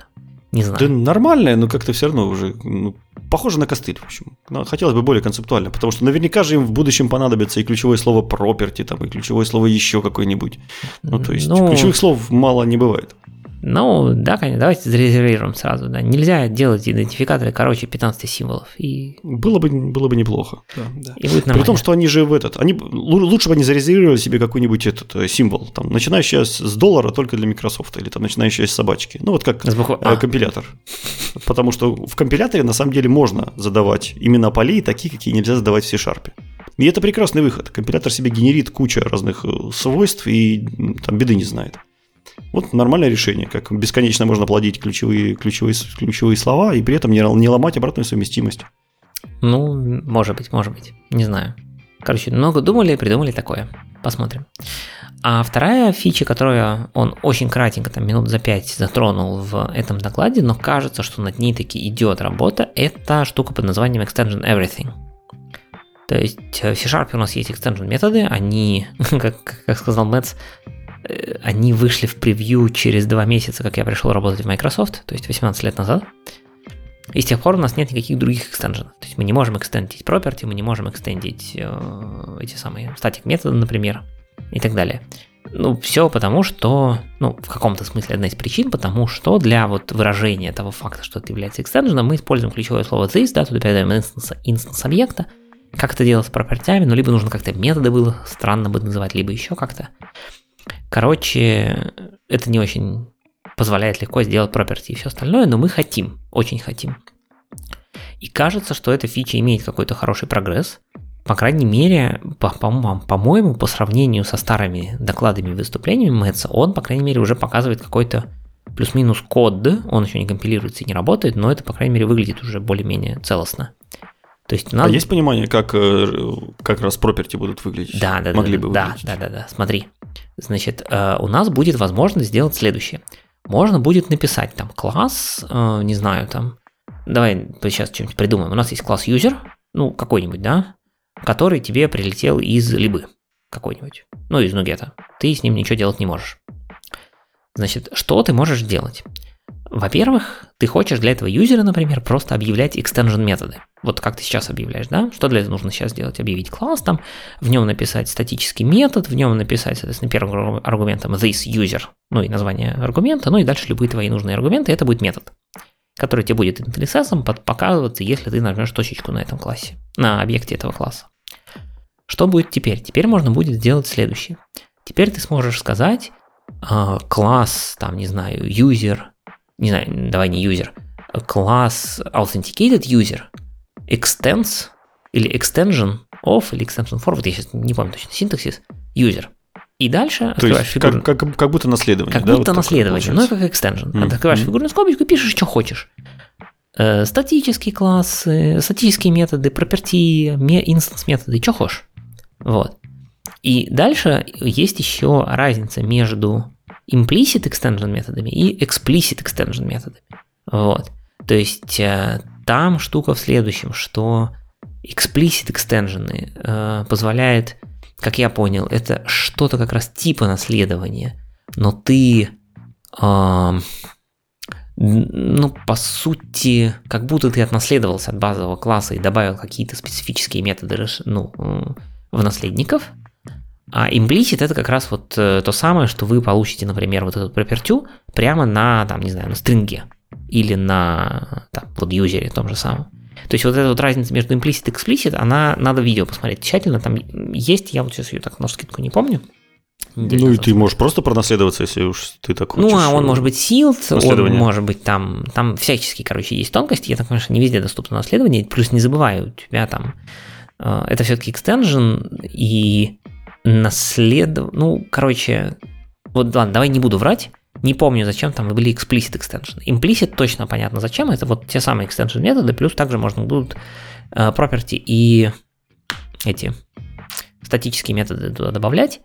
И, а вот для explicit посмотрите последние 10 минут видео, которые будут в шоу-ноутах. Там все более-менее понятно. Ну, я думаю, легче как бы дождаться уже каких-нибудь анонсов, чтобы примерно понимать, куда он идет. Может, они еще после этого видео что-то поменяют. Ну, конечно, могут 20 раз все поменять, но интересно следить, как это все изменяется. Ну, в общем, примерно так. То есть, и Мэтт сказал, что уже сейчас, соответственно, ведется работа над, довольно активная работа над четырьмя, по сути, фичами в, для следующего C-Sharp. Но но, но, но, но. Сейчас я даже попробую быстро найти. Вот, это semi-auto properties. Это парамзы в спанах и стеколоках. Это дефолты в деконстракшене. И те самые roles extensions, они прямо в инпрогрессе. Так что ждем их, прямо ждем. Ну, все-таки что-то опять на следующий релиз ничего такого концептуального большого интересного нет. Да? Нет ну, extensions, ладно, это довольно Extensions это будет очень штука. концептуально, погоди, там, если такое сделать, то это будет прям очень концептуально. Но опять же, не сказать, что это очень сильно мешает нашему коду. Это тебе позволит сделать код там немножко читабельнее, немножко приятней. Ну, то есть это все будет работать на уровне синтаксического сахара. Конечно, оно будет использоваться очень часто и очень многими, и каждый день, и все такое. Но большого профита от этого не будет. Но никто тебе не мешает тот же самый статический класс там создать или класс utils или прочую вот эту чушь, которую мы делаем. То есть это немножко причешет наш код. Ну, это синтаксический Но, блин, сахар, ну нет. подожди. Ну а C-Sharp язык с историей там 20 плюс лет, да, и что ты туда можешь прям супер концептуально нового, если не выходить за рамки, ну, плюс-минус такой типа я не хочу говорить нефункциональной парадигмы, да, потому что в C-Sharp дофига функционального, но он все-таки такой скорее плюс-минус императивный, да, объектно-ориентированный, чуть-чуть функциональный, ну что-то туда начнет. Ну вот, я так понимаю, что же говорил, что одна из причин, почему они э, не так активно, может быть, прям пытаются затащить Discriminated Unions, потому что это в чистом виде э, фича из э, ну, функционального мира, в общем-то, где на этом много чего построено. Э, они прям, ну это одна из причин, но они не хотят C-Sharp все-таки не функциональный язык. Вот, поэтому что ну, ты туда концептуального прям добавишь концептуального? Вот, вот, вот смотри, они затащили линку, да, они затащили паттерн матчинг, они затащили рекорды, да это все функциональщина, вот чистой воды. Даже в функциональных языках меньше функциональщины сейчас, чем в C-Sharp. Из чего нам не хватает? Нам всего лишь нам на все не хватает полноты типов, вот этой пол полноты иерархии. Вот полнота типов, оно не тянет на функциональ, чисто функциональную проблему, правда же? Ну, это, на C-Sharp ну, да. есть иерархия, у нас в C-Sharp есть там те же самые свечи, у нас в C-Sharp есть паттерн матчинги, у нас даже есть специальный exception, который называется out of range exception, который нам намекает, что как бы еще давно было задумано, что мы понимаем, что как бы весь свич наш неполный. То есть это все есть. И как бы я не вижу здесь функциональщины вообще. Ни, ни в одном виде. Ну что это, какая-то мега концептуальная функциональщина. как только они в лямбды нам ввели, как только они паттерн матчинги сделали, все как бы. Да, ладно, ладно, ладно. Сказал слово лям, это уже функциональщик, я понял. Да, ну, грубо говоря, да. Как бы в нормальных Java как бы лямбд не было очень даже долго, и вот там действительно не было никакой функциональщины. А здесь ну, Поэтому да. я не вижу причин, почему бы это не вводить, и отмазки какие-то довольно левые. Ну, не знаю, не знаю. Почему-то так. Ладно, э, с этим, наверное, все. Э, что у нас? Я вижу, у нас еще осталась одна большая статья. Успеем? Ну, не то чтобы большая, но такая разносторонняя. Мы ну, хотим поговорить, мы хотим проговорить про async await. Еще да. одна мега новая фича, правда? Давно уже не говорили, да. Давно не говорили про Async почему бы нет? А, интересная статья, которой автор собрал э, всякие best practices и, самое главное, анализаторы, которые позволяют вам эти best practices поддерживать, про Async Await. Очень много существует разных там мифов, предубеждений и всего такого с Async Await. Э, как бы много автор покрыл, много еще не покрыл. В общем, наверное, все покрыть невозможно в рамках одной одного выпуска, да, или одно, одного какого-нибудь доклада.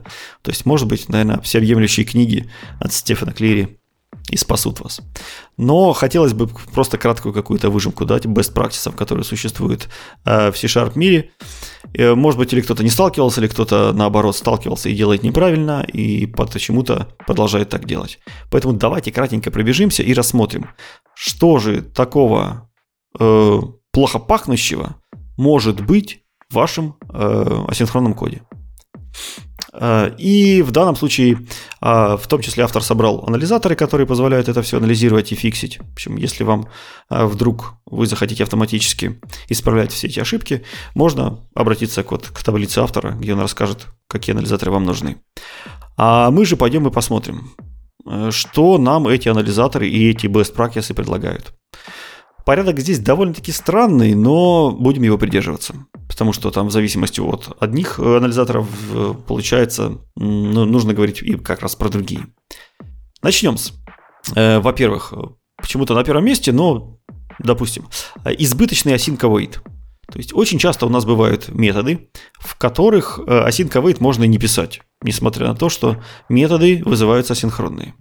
Почему этого можно не делать? Во-первых, потому что каждый из вас должен знать, что результатом э, того, что вы написали async await, будет state машина. И не просто state машина, а эта state машина требует под себя выделения памяти. То есть, как, как только вы пишете async await, сразу знайте, что компилятор для вас генерит код state машины, которая в рантайме будет выделять память. То есть, априори это не то чтобы плохо, но если вы этого избежите, будет намного лучше. Поэтому желательно не писать await. И дело в том, что мы можем так делать. Если в вашем методе э, вызов асинхронного метода только один, или вызов этого синхронного метода является самым последним стейтментом, допустим, э, вы э, пишете куда-нибудь в баску асинхронно, да, и метод saveasync, вы можете его заавейтить, saveasync, и сделать ретурн из метода. А можете сразу ретурнить таску, который возвращает saveasync.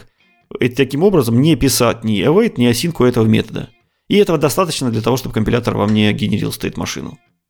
В общем, и рекомендация, соответственно, такая. Если вы можете так делать, не пишите async await. То есть избегайте его, если он вам не нужен. К сожалению, это очень хорошее правило, но, к сожалению, у него есть несколько концептуальных э, исключений. Э, во-первых, это юсинги, которых мы поговорим чуть ниже. Дальше есть тонкости работы с эксепшенами, асинк-локами и так далее. Подробно все эти тонкости рассмотрены в статье Стефена Клэри. А, ну и вообще, если вы там сталкиваетесь с асинхронностью, с тасками, с параллельностью, вам обязательно нужен блог Стефена Клэри. Э, Еще лучше книга но в блоге у него очень много э, расписано про всякие таски. Очень понятно, очень доступно, пишет он про них давно, качественно, до сих пор. В общем, обязательно обратите внимание на блог Стефана Клэри, если вы раньше о нем не слышали. Э, итак, следующий код смел, который, который у нас есть, это э, когда у вас есть две пары методов, синхронный и асинхронный, то нужно предпочитать вызывать асинхронный метод. То есть это часто можно видеть на наших старых API, когда там есть, э, например, файл. Вы из файла можете считать кон- контент синхронно, а можете считать асинхронно. То есть это было, синхронный метод был еще введен, когда асинков не было. Поэтому он все еще остался для обратной совместимости, но все же, если есть асинхронный товарищ, асинхронный брат, то нужно обязательно пользоваться именно им. А следующий код smell – это избегайте э, вайдовых асинхронных методов. Для этого есть две причины. Во-первых, если вы объявите асинхронный void, к сожалению, компилятор это позволяет сделать. В общем, если вы объявите асинхронный void, то код, который будет вызывать ваш метод, не сможет дождаться результата. Да, потому что у него будет void, а результата надо дождать на таске. И во-вторых, что он не сможет сделать, это никто не сможет обработать exception, который может у вас возникнуть в этой таске, которая происходит из-за async void. Поэтому никогда нельзя использовать async void. Старайтесь всегда вместо него, использовать асинхронный async task, да, асинхронные таски. А почему же компилятор просто не запретил такую штуку делать вообще на уровне компиляции там? Есть некоторые случаи, когда вам это точно нужно сделать. И здесь, как всегда, поднагадили винформы. И потому что э, у них есть ивенты, на эти ивенты нужно подписываться, и ивенты по определению должны возвращать в void. И, к сожалению, в этих ивентах часто люди запускают асинхронный код. И вот у нас здесь получается async void. Ну, то есть в ивентах вам приходится все-таки спуститься, и там нет никакого красивого э, лайфхака для того, чтобы это обойти. Вам придется спуститься на уровень вот этого код смела. Но здесь э, вас просят хотя бы гарантировать одну единственную вещь. Сделайте так, чтобы из вашего ивента никуда не, вылека, не вылетали исключения. То есть обычно, если вам приходится так делать, то ивенты, оборачивая сразу в глобальный трекетч, уже дальше уже начинают в ивентах что-то делать. Потому что э, в некоторых фреймворках, если вылетал необработанный, необработанное исключение в этот момент, приложение полностью крашилось. В общем, сейчас это кажется не так, но все равно упущенные исключения, то есть о которых вы ничего не знаете, это довольно плохая ситуация. А следующий код smell – это неподдерживаемые async-делегаты – Э, довольно сложная на слух воспринимается конструкция. Это когда вы в какой-нибудь callback, который у вас не поддерживает асинхронный делегат, асинхронную лямбду, вы передаете асинхронную лямбду. Вот, то есть делаете async, две скобочки, стрелочку, и там внутри пишете асинхронную функцию. То есть, что это значит? Это по правде, что код не рассчитан на прием асинхронного делегата, а вы ему асинхронный делегат отдаете. И по сути это все сводится к нашему предыдущему пункту, да, что у вас получается async void. То есть код, который приходит void, вы ему отдаете асинхронный метод. Э, решение данной проблемы существует два. Если вы можете, то измените вот этот метод на фанк, принимающий таску. Тогда вы сможете передать туда что-то, что возвращает таску, и полноценно его вызвать. Если же вы не, вы не можете изменить сигнатуру метода, то тогда вы, вы, вы должны все-таки пользоваться синхронным делегатом. Не надо использовать синхронные делегаты, если как бы тот код не умеет их принимать. Выкручивайтесь как-нибудь по-другому. А, следующий код smell это как раз э, заключается в специфике использования тасков вместе с юзингом. Очень часто, когда вы используете юзинг, э, вы вполне можете забыть ключевое слово await. Почему это возможно? Потому что на самом деле, когда вы вызываете асинхронный метод, асинхронный метод возвращает вам task. А task имплементирует, реализует интерфейс iDisposable. То есть компилятор здесь вам ничего не подскажет. Компилятор видит, что вы хотите в юзинге задиспозить task. Ну, в принципе, валидная операция, почему бы нет. Но на самом деле обычно такого делать никогда не нужно. То есть это должен быть анализатор на уровень выше. Поэтому, когда вы делаете юзинг, вам нужно прежде всего внутри юзинга, напис... юзинга написать await и вызвать асинхронный метод. Вот это будет правильным. Э, я хочу тут добавить, что если создаваемый объект реализует iDispose async, ну точнее dispose async, да, внутри, то нужно использовать не using, а await using. Поэтому вы можете написать конструкцию await using await и create что-нибудь. Э, более того, с, э, э, с Disposable Async есть другая проблема. Сейчас мы дойдем до конфигура wait, и там о ней еще поговорим. Ну окей. А пока мы не дошли, еще одна интересная бага с юзингом, которая часто бывает, это когда вы создаете некий сервис, допустим, тот же самый файл открываете, и вам нужно прочитать контент из этого файла, да, и вы читаете контент из файла асинхронно и сразу делаете return этой таски, которая прочитала. Что в этот момент происходит?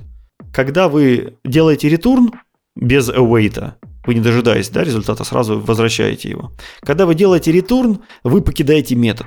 Когда вы покидаете метод, когда вы покидаете scope, срабатывает using – то есть юзинг закрывает этот файл, не дожидаясь того, когда вы закончите из него чтение. И по факту принимающая сторона, когда примет ваш таск и захочет дождаться его окончания, то есть захочет дождаться окончания чтения там из файла, из сокета, из базы, неважно, она не сможет этого сделать, потому что файл закрыт, база закрыта, сокет уже в этот момент закрыт. В общем, это тоже довольно часто ошибка. Поэтому если вы читаете асинхронно внутри юзинга, и, то есть внутри какого-то ресурса, который умеет диспозиться, вам необходимо обязательно дождаться результата. В общем, тоже ошибка довольно частая.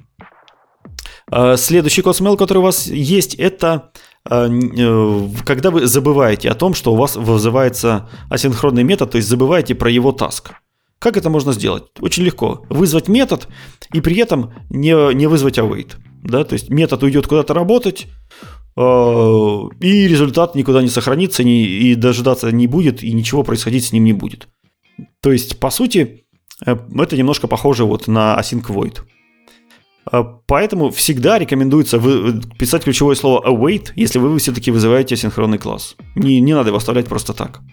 Это одно из немногих, по-моему, единственное код smell, который, который ловит компилятор. Ну и то он его ловит не всегда. Поэтому все-таки дополнительные анализаторы вам нужны. Что же тут нужно сделать? Это, во-первых, да, или добавить ключевое слово wait, или все-таки результат сохранить в какую-то переменную, если вы хотите, допустим, проанализировать ее позже. Можно таску засунуть в переменную и попозже посмотреть, там завершилась она, не завершилась. Но просто так методы запускать нельзя. А следующий довольно часто Погоди секунду.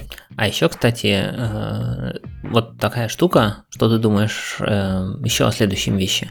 Иногда э, конструкцию там переменное присвоить что-то там async используют для выполнения, грубо говоря, начала какого-то бэкграундной работы. То есть вот у тебя идет метод, и ты такой, ну, мне, короче, надо запустить какой-нибудь там, не знаю, отсылку почты, мне плевать, закончится она хорошо или нехорошо. Я пишу там подчерк... подчеркивание, да, task подчеркивание равно и, значит, э, send mail async. Ну и передаю какие-то аргументы. И, в общем, забиваю на это подчеркивание. Оно потом когда-нибудь соберется гарбич коллектором. Здесь все-таки, э, смотри, ты все-таки теряешь обработку ошибок. Потому что если у тебя случится обработка, если у тебя случится исключение при твоей отсылке, то, грубо говоря, ты ничего не сделаешь. А понятное действие, что нам, в принципе, наплевать, но все-таки в случае ошибки нам хотелось бы, наверное, как, хотя бы его залогировать. Да? Угу. Поэтому нам все-таки все хотелось бы все, э, сделать какой-нибудь continuation, в этом continuation проанализировать как минимум успешно таска выполнилась или неуспешно, и если не успешно, записать в лог. Ну, то есть обычно вот такой подход, он э, более распространен, что мы хотя бы анализируем ошибки, хотя бы анализируем эксепшены. Ну, то есть тогда, э, если вы делаете так, то пишите вот в этот самый вызов метода, потом точка .continue with и ставьте туда флажок on failure, там есть прям отдельное, которое будет выполнено только если оно действительно закончилось неуспешно. Ну и внутри там, да, хотя бы залогируйте что-нибудь. Да, да. Ну, обычно, чтобы не заморачиваться с этими флажками unfair, делают extension метод, там fire and forget, допустим. Uh-huh. И внутрь этого extension метода уже анализирует continuation, failure и все такое, логи. В общем, и да, да, есть, есть такой подход тоже. И он, в принципе, довольно, э, не то чтобы сильно распространен, но довольно применим. Это довольно хорошая такая система, когда вам все-таки нужно э, что-то выполнить и не дожидаться результата. Э, пойдем к следующему кодсмелу. Тоже частая штука. Э, многие делают ее от безысходности, это синх- синхронный wait, синхронное ожидание асинхронного метода. А, наверное, самая распространенная ошибка или даже проблема, ну потому что для нее нет какого-то хорошего решения. Если вы э, в вашем коде есть какой-нибудь синхронный метод, и при этом вам нужно почему-то вызвать асинхронный метод из него, э, то у вас не так уж и много выборов, что можно сделать, да. Во-первых, можно сделать fire and forget, как мы обсуждали выше, типа запульнись и работай там как хочешь, меня это не интересует. Э, но очень часто вам нужен результат работы этого синхронного метода. И тогда такой подход не работает, fire and forget не работает. В этом случае можно сделать, э, вы, можно сделать метод wait, то есть подождать синхронно, когда завершится стаск. Э, можно обратиться к точке результату, то есть подождать и, и обращение к результату будет точно так же ждать, когда завершится таск. Можно сделать чуть хитро умнее, э, вызвать getAwaiter, getResult методы, которые якобы чем-то лучше. В общем, но смысл всех этих э, танцев один единственный. Синхронно дождаться завершения асинхронного метода. И вот это очень опасная штука. Она, конечно, не всегда, но очень часто приводит к дедлокам. И те, кто с этим сталкивался, стараются очень сильно избегать такого подхода. А, в общем, здесь хорошего решения нет. Хорошее решение пытайтесь, пытайтесь каким-то образом избегать этих ситуаций. В общем, хорошего решения ждать асинхронно, то есть ждать синхронно асинхронных методов, его не, не существует. А, можно навесить там кучу всяких проверок, атрибутов, хаков, более-менее без дедлоков чего-то там дождаться. Но все это очень довольно скользкая дорожка, которая там зависит от кучи факторов. Подробнее об этом хорошо расписывал Дэвид Фаулер в своей статье «Диагностик сценарии, сценарии для асинхронного для асинхронных рекомендаций. В общем, тоже обалденная статейка у него на гитхабе есть, может мы ее даже отдельно обсудим. Там тоже есть очень много рекомендаций, как работать с асинхронным кодом. Они там обычно глубже, больше и, и, и нуднее, да, но очень полезные. Поэтому, если вам вдруг понравится наш вот этот э, обзорчик, если вы поймете то, что мы словами пытаемся описать асинхронный код, то пишите, пишите комментарии, Фаулера мы тоже обсудим. У него тоже отличный набор. Погнали дальше. А, дальше у нас уже прямо идут пункт, пункт для эстетов. Отсутствующий конфигур await. А, тоже один из самых спорных блоков. Давайте поподробнее, да. По дефолту, когда вы вызываете асинхронный метод и await его, э, результат, э, то есть не результат, а во время вызова синхронного метода капчурится, э, то есть замыкаются synchronization контекст или task scheduler. Для того, чтобы когда этот асинхронный метод закончит свою работу, э, управление вернулось в тот же самый поток, из которого ее вызывали. И, к сожалению, это поведение по умолчанию. Сделано было, но было еще для э, винформов или для других UI-фреймворков. Не суть важно. Для нас важно то, что по умолчанию synchronization контексты капчурятся. А это значит, что это немножко влияет на перформанс. То есть мы могли бы наши вызовы асинхронные сделать быстрее, если бы он не капчурил вот эти вот штуки. И вторая проблема в том, что это первый, э, по-моему, даже единственный, который я встречал, способ получить дедлок на ровном месте. То есть это самый главный, там 99%, когда в C-Sharp можно получить дедлок, это именно из-за этой штуки. Из-за того, что у вас как раз-таки замыкается синхронизation контекст, в который вам нужно потом обратно вернуться. Поэтому для того, чтобы избежать дедлоков, для того, чтобы, чтобы избежать э, перформанс-костов, э, существует конфигур await false, то есть специальная дописка к вашему await асинхронному методу. И best practice является всегда и везде его использовать. А здесь, конечно же, есть большой-большой минус в том, что код становится менее читабельным, в нем появляется вот этот мусор, и этот мусор появляется не в одном каком-то атрибуте на уровне сборки, а прямо в каждом методе, который вы вызываете. И вот, кстати, может быть, вот это для нового фреймворка была бы мега крутая фича, которую могли бы завести, вместо того, чтобы всякими глупостями заниматься общем, слушай, давно люди просят убрать это. Слушай, слушай, слушай, а мне что-то... Да, у меня два дополнения. Одно дополнение, одна мысль. Дополнение первое. Как только мы э, получим .NET 8, напоминаю, что configure rate поменялся, точнее не поменялся, а добавилась новая перегрузка. Теперь э, туда можно писать не просто true и false, а прям там есть флаговый enum с четырьмя значениями. И можно написать configure rate, скобка открылась, configure rate options. continue and captured context. Да, но это не поможет решить нашу проблему. Это так, ее расширит немножко. Нет, в смысле, что это будет не конфигурировать false, а прям в смысле... А, да, получается. configurate options.none нужно писать. Вот, я что-то не то говорю, none нужно писать. Нет, нам, да ладно, я, я говорю про то, что нам бы хотелось вообще ничего не писать. Вот, вот, вот, вот. А про вообще ничего, писать- ничего не писать. Тут я подумал, а не получится ли здесь написать source-генератор, который с помощью интерсепторов...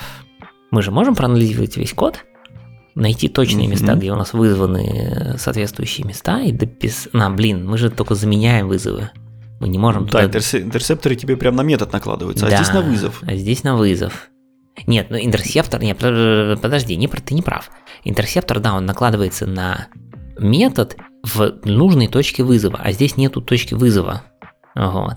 Ну да, ну да, Пока не получается. черт. Была такая хорошая идея. Ну ладно, давай дальше по проблемам. Давай дальше. Ну и, и, кстати, да, тут надо давай сразу с противоположной лагеря рассматривать. Некие эстеты кричат, что это слишком мусорно, мы не, не используем нигде синхронизation контексты, мы винформы не юзаем, VPF не юзаем, SPNet не юзаем, в общем, нам это ничего не нужно. А, здесь как бы можно долго дискутировать, но факт в том, что вы никогда не знаете, когда у вас synchronization контексты, как- точно так же, как когда он от вас ушел. Например, в новомодном Blazor у нас есть synchronization контекст, а в том же самом э, XUnity, который используется практически везде, тоже есть synchronization контекст. Поэтому э, всем товарищам экспертам всегда проставляйте configure false. А, Дальше. Return null из как раз методов, которые должны возвращать таску. Так как task это reference type был, то оттуда вполне можно было бы заретурнить null. Но так как обычно э, уважающий себя код, который вызывает асинхронные методы, ожидает тасков, которые оттуда придут, но он никогда не ожидает, что оттуда придут налы, и никогда такой проверки никто не добавлял. Поэтому, естественно, хорошим тоном считается не возвращать налы, если у вас э, в, в сигнатуре вашего кода есть таска, а все-таки писать с помощью вспомогательных методов, например, task э, complete task или task from result. Если вам нужно прям вернуть null, значит task from result null делаете. Это тоже нормально. Но не напрямую null. А дальше. Асинхронные методы должны всегда заканчиваться на суффикс async. Это тоже проблема эстетов. Они думают, что если мы берем суффикс async, то мы так мега сэкономим кода, и он станет более красивым, более читабельным, а, и давайте так делать. А, В общем, на самом деле, ну то есть э, это как бы считается, что это убирает мусор. В общем, но на самом деле, в принципе, если вы будете писать все методы без асинка, все аси- асинхронные методы, то это очень сильно усложнит понимание кода. То есть, когда мы читаем код, допустим, на том, на том же самом ревью, и видим, что у нас асинхронный код, который кончается на async, слева э, не имеет э, await, мы сразу на ревью можем сказать, чувак, у тебя здесь один из код смелов, который мы вверху обсуждали, асинхронные методы нужно обязательно дожидаться или результат складывать в переменку. У тебя здесь ничего нет. Если же мы э, идем по пути того, что мы уменьшаем якобы шум и делаем методы без async суффикса, то на ревью мы этого никогда не увидим. Если мы без async суффикса еще и заб- забудем await, то никакой ревью вам не поможет. Вы будете вы видеть просто вызов очередного метода.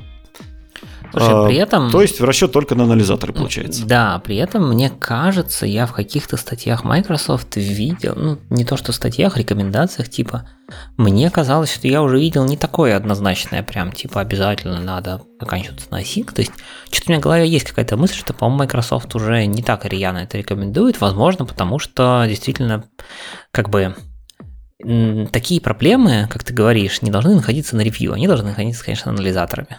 Потому что это, ну, довольно несложно, по идее, должно быть найти такое анализаторами. Поэтому я вот не отношусь к тем, кто прям строго хочет и просит везде добавлять async суффикс, а, но стараемся добавлять анализаторы. Видишь, тут, к сожалению, не только в анализаторах дело. То есть даже если ты разбираешь код, который работает, а в голове тебе э, удобнее разбирать, удобнее разбирать, когда ты знаешь, асинхронный этот метод или нет. А ты не всегда можешь это увидеть по там асинковейтам. Ну, знаешь, если... Нет, я согласен, что если там какой-то суперсложный код, типа там мы вызовем параллельно 20 async методов, соберем их тасками, кто первый победит, тот и выиграл, значит, остальные мы заканцелим, то да, конечно, в таком коде нужно знать, кто там асинхронный, кто синхронный и так далее. Где там async локалы передаются, где не передаются, это я согласен.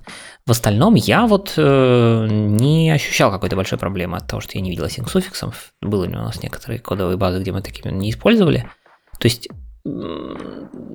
я бы сказал, что, наверное, как бы, конечно, явное лучше неявного, и понятно, что если async суффикс написан, то, наверное, это будет лучше, но я не сильно строго топлю за это при наличии аналайзеров. Я вот так скажу. Если у вас аналайзеров при этом еще и нет, ну тогда да, тогда может пойти все что угодно не так. Ну, видишь, с аналайзерами тоже такая штука. У меня уже там, по-моему, три аналайзера, которых я использовал для синхронного кода, отвалились, потому что их авторы переставали поддерживать. Поэтому пока, наверное, это не войдет в какую-нибудь стандартную коробку, и пока не будет какой-то хорошей поддержки, сложно на анализатор сильно рассчитывать. Ну, тоже согласен. Ну, в общем, это всегда как бы такой, да, трейдов всего и вся. Красоты, не знаю, краткости, договоренности команды, опять же, и так далее. Да, при, примерно такая же ситуация, как и с конфигуровать фолсом. Да? Uh-huh. Он вроде как бы не обязательный, там, и в большинстве случаев он не нужен, но вот когда он понадобится, вам будет плохо. Так же и здесь. Когда вы в паре случаев прозеваете, вам, скорее всего, будет плохо. Но в большинстве случаев, возможно, это вам и не надо. Ну ладно, давай Поэтому дальше. здесь мы боремся между шумом как бы и функциональностью. Угу. Кому что важнее, выбираете уже сами. А, э, так, э, у нас вот предыдущий пункт был, да, что мы можем async суффикс у асинхронных методов писать или не писать. Но Microsoft рекомендует его всегда писать. А второй более интересный. Я, в принципе, даже такого анализатора как-то ну, встречал, наверное, но не задумался, что он нужен. Это когда наоборот.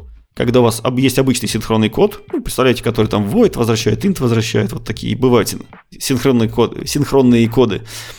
Он имеет суффикс async. Ты видел такое когда-нибудь? Ну, какие-нибудь старые дотнетные опишки там из э, времен, кто он там, TPL, send socket async, принимающий какой-нибудь async result, вот это все, помнишь? Ну, он хотя бы, да, он хотя бы пытается быть, быть асинхронным. Ну, да, согласен. В, каком- то месте. Пытается. Нет, такого, что прям синхронный метод, но был при этом async. Если только async у вас нету, ну, как бы, как доменной сущности, ну, это вряд ли. Ну вот, и к моему большому удивлению, прямо много анализаторов поддерживают эту штуку. Ну, то есть, наверняка в мире какие-то проблемы с этим были. А почему так не надо делать? Ну, прежде всего, потому что этот код вводит в заблуждение. Да, когда у вас синхронный код называется async, вы от него немножко не того ожидаете и не того поведения. Вы сразу начнете кричать, а где здесь await? А он там по правде не нужен. И автор говорит, что такие, а, такие вещи обычно остаются после рефакторинга когда вы отрефакторили метод, сделали его синхронным, но при этом забыли переименовать и оставили суффикс async. Вот тогда вас может встретить такая кракозебра. Так, э, следующий код smell – это обязательное передавание cancellation токена. Опять же, тут здесь борьба с функциональностью и многословностью, потому что передача cancellation токена, опять же, увеличивает вызов вашего синхронного метода, делает его более большим, зачем это нужно? Потому что обычно асинхронные методы это какие-нибудь долго выполняющиеся методы или методы, требующие обращения к, там, к блочным устройствам. И поэтому очень полезно им выдавать cancellation токен, который позволит им отменять свою какую-то долгую, длинную, тяжелую, жирную операцию как можно раньше. Ну, например, если ваше приложение сейчас начало стопаться, а вы в этот момент начинаете формировать там какой-то годовой отчет. Асинхронно, конечно же. А в общем. И чтобы этот а, годовой отчет все-таки прервать и застопать приложение, допустим, там его перезапустить надо. В общем, для этого есть cancellation токены. Поэтому им очень удобно пользоваться. Также cancellation токены очень хорошо спасают от starvation. В тот момент, когда у вас огромное количество веб-запросов, и эти веб-запросы отменяются. Очень, очень часто существуют такие атаки, которые начинают запрашивать ресурсы с вашего веб-сервиса, но для того, чтобы не тратить свои собственные ресурсы, они вам кидают только начало коннекта, но при этом сразу закрывают закрывают коннект и не дожидаются ответа. А в этот момент какое-нибудь сложное построение годового отчета э, начинает делаться. В общем, это тоже способ, как избежать истощения тредов в вашем приложении. Э, поэтому рекомендация, в общем, всегда передавайте cancellation токены. Обычно анализаторы Э, довольно умные, то есть они смотрят, что если в вашем scope е есть cancellation токен, и асинхронный метод, который вы, вы вызываете, поддерживает прием cancellation токена, то тогда они вам советуют его передать. Но есть более жесткие анализаторы, они всегда заставляют вас найди где угодно cancellation токен, но передай его туда. Общем, заставляют вас найти cancellation токен. Тоже такой забавный момент. Был. Ну и если вам таки действительно его неоткуда взять по какой-то причине, или вы там точно не хотите, ну, в общем, разные ситуации бывают, никогда не передавайте туда ну, null, cancellation токен структуру null вы туда особо не передадите, всегда есть э, правильно передавать cancellation токен .none. Вот. То есть, если вам вдруг действительно его не ну, в тестах, например, или еще в чем-нибудь, то нужно протестить метод с cancellation токеном, используйте cancellation токен none. Ну, еще нужно учесть, что cancellation токен э, none, он является дефолтом. Так как это структура, вы вполне можете объявить опциональный параметр, сделав ему по умолчанию поведение дефолт. И тогда в тестах вам вообще ничего не надо будет передавать. Я бы так не делал, потому что как только параметр опциональный, есть шанс его забыть и в production коде. Ну вот как раз для тех людей, которые, как и ты, полностью рассчитывают на анализаторы, анализаторы тебе подскажут. А, ну хорошо, ладно. Тут надо определиться, уж ты или крестик надень, или трусы сними. Я а, правильно анализаторы только выберу. Э, смотри, еще, еще одна интересная тема с cancellation токеном и очередной код смейл это про async enumerable. Есть у нас такая прекрасная тема async enumerable, э, которые нам добавили еще async for each и вот эти прочие такие космические вещи, но у них специфика другая. У них специфика в том, что тебе в этот enumerable каким-то образом тоже нужно передать cancellation токен. Что бывает непросто, потому что здесь у тебя нет какого-то явного вызова метода. Здесь уже у тебя есть готовый async enumerable интерфейс, который надо прокручивать. И вот для того, чтобы async enumerable передать cancellation токен, вот у него есть специальный метод, который называется with cancellation токен. И хорошие анализаторы умеют в том числе учитывать его также точно. А, вот, я еще обещал подсказать э, еще один интересный код smell, который может привести к большим количествам ошибок. Я их ловил, и которого здесь нет. Это про async disposable. Помнишь, ты говорил? Вот когда люди юзают async disposable а, вместе с асинхронным методом, они обычно пишут using await и вызывают метод, например, там openFile. И если этот openFile будет возвращать не просто iDisposable, тогда все у вас будет хорошо. А вот если этот файл будет вызывать, э, то есть если этот файл, open файл будет возвращать async disposable, то здесь есть небольшая хитрость.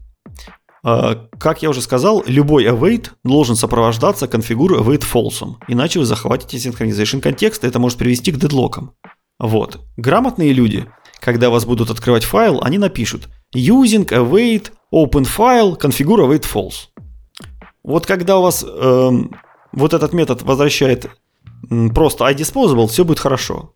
А вот когда он будет вызывать, э, когда он будет возвращать async disposable, то все будет плохо, потому что ваш configure false применится только к открытию файла, но он не применится к асинхронному диспоузу.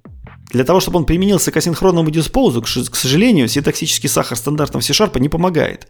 Вам нужно будет э, сохранить результат в переменку, Притом результат нужно получить с помощью конфигуровать false. А потом взять эту переменку и обернуть в э, scope using. И когда вы будете оборачивать scope using, то уже у этой переменки появится метод configure false.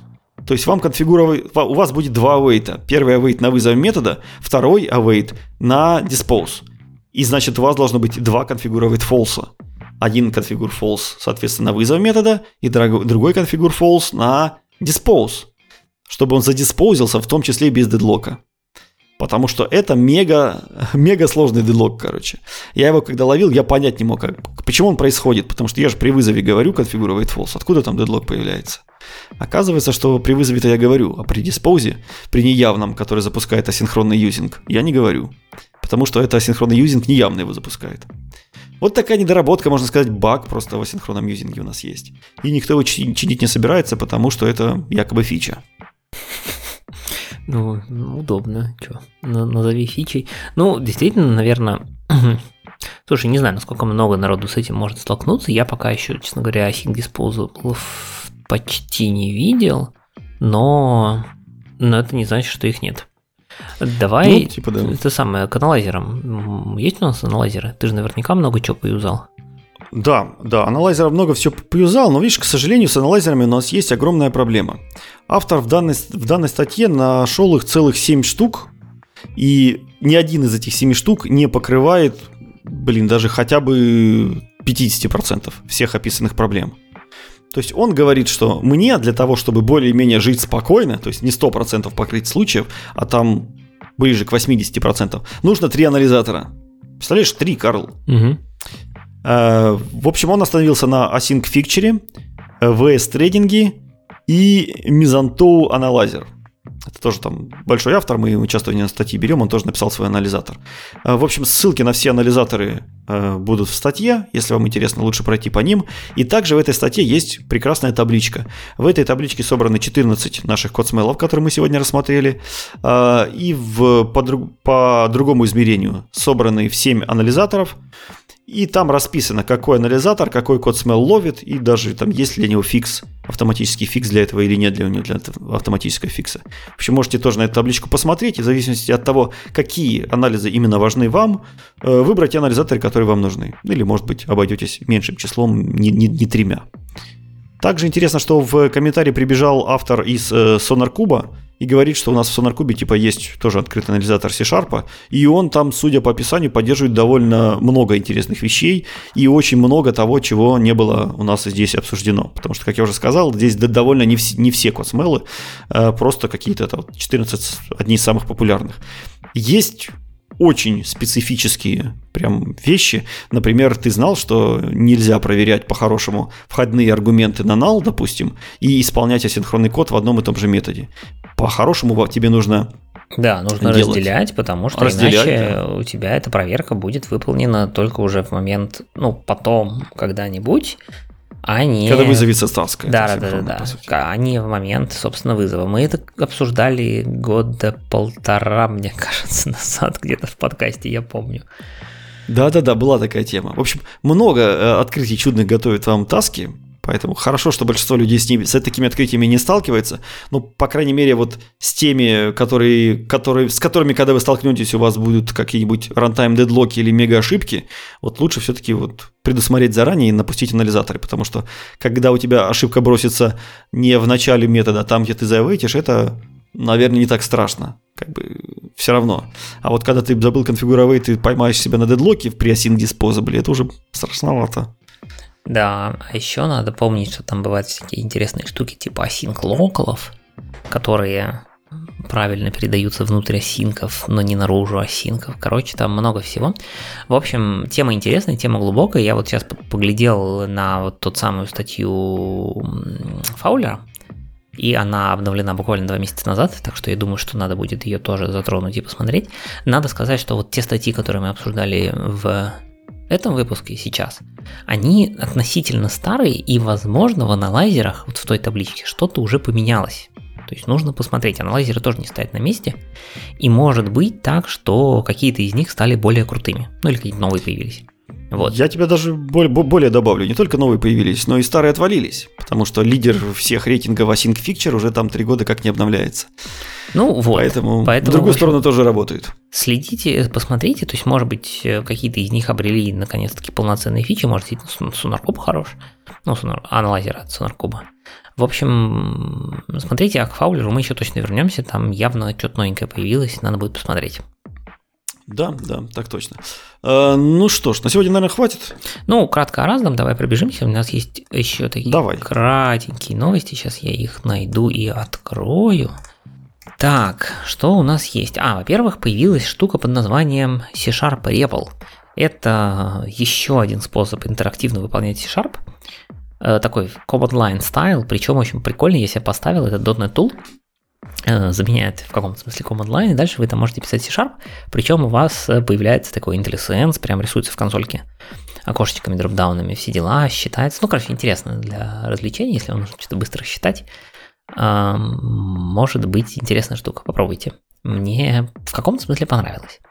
MongoDB ребята выложили в паблик превью провайдер для Entity Framework. Я, честно говоря, не очень понимал, как Entity Framework совместим с Mongo, который документная база данных. Но вот уже сейчас обещано, что он поддерживает код first. То есть вы прям объявляете какие-то модели у себя в коде, и на основе этого провайдер будет понимать, как это все сохранить в BD. Ну, очевидно, видит JSON, наверное, но тем не менее. А, есть базовая поддержка CRUD, а, поддержаны операторы над строковыми и числовыми типами в Embedded Documents, чтобы это не значило. Я Mongo особо не работаю, поэтому не знаю.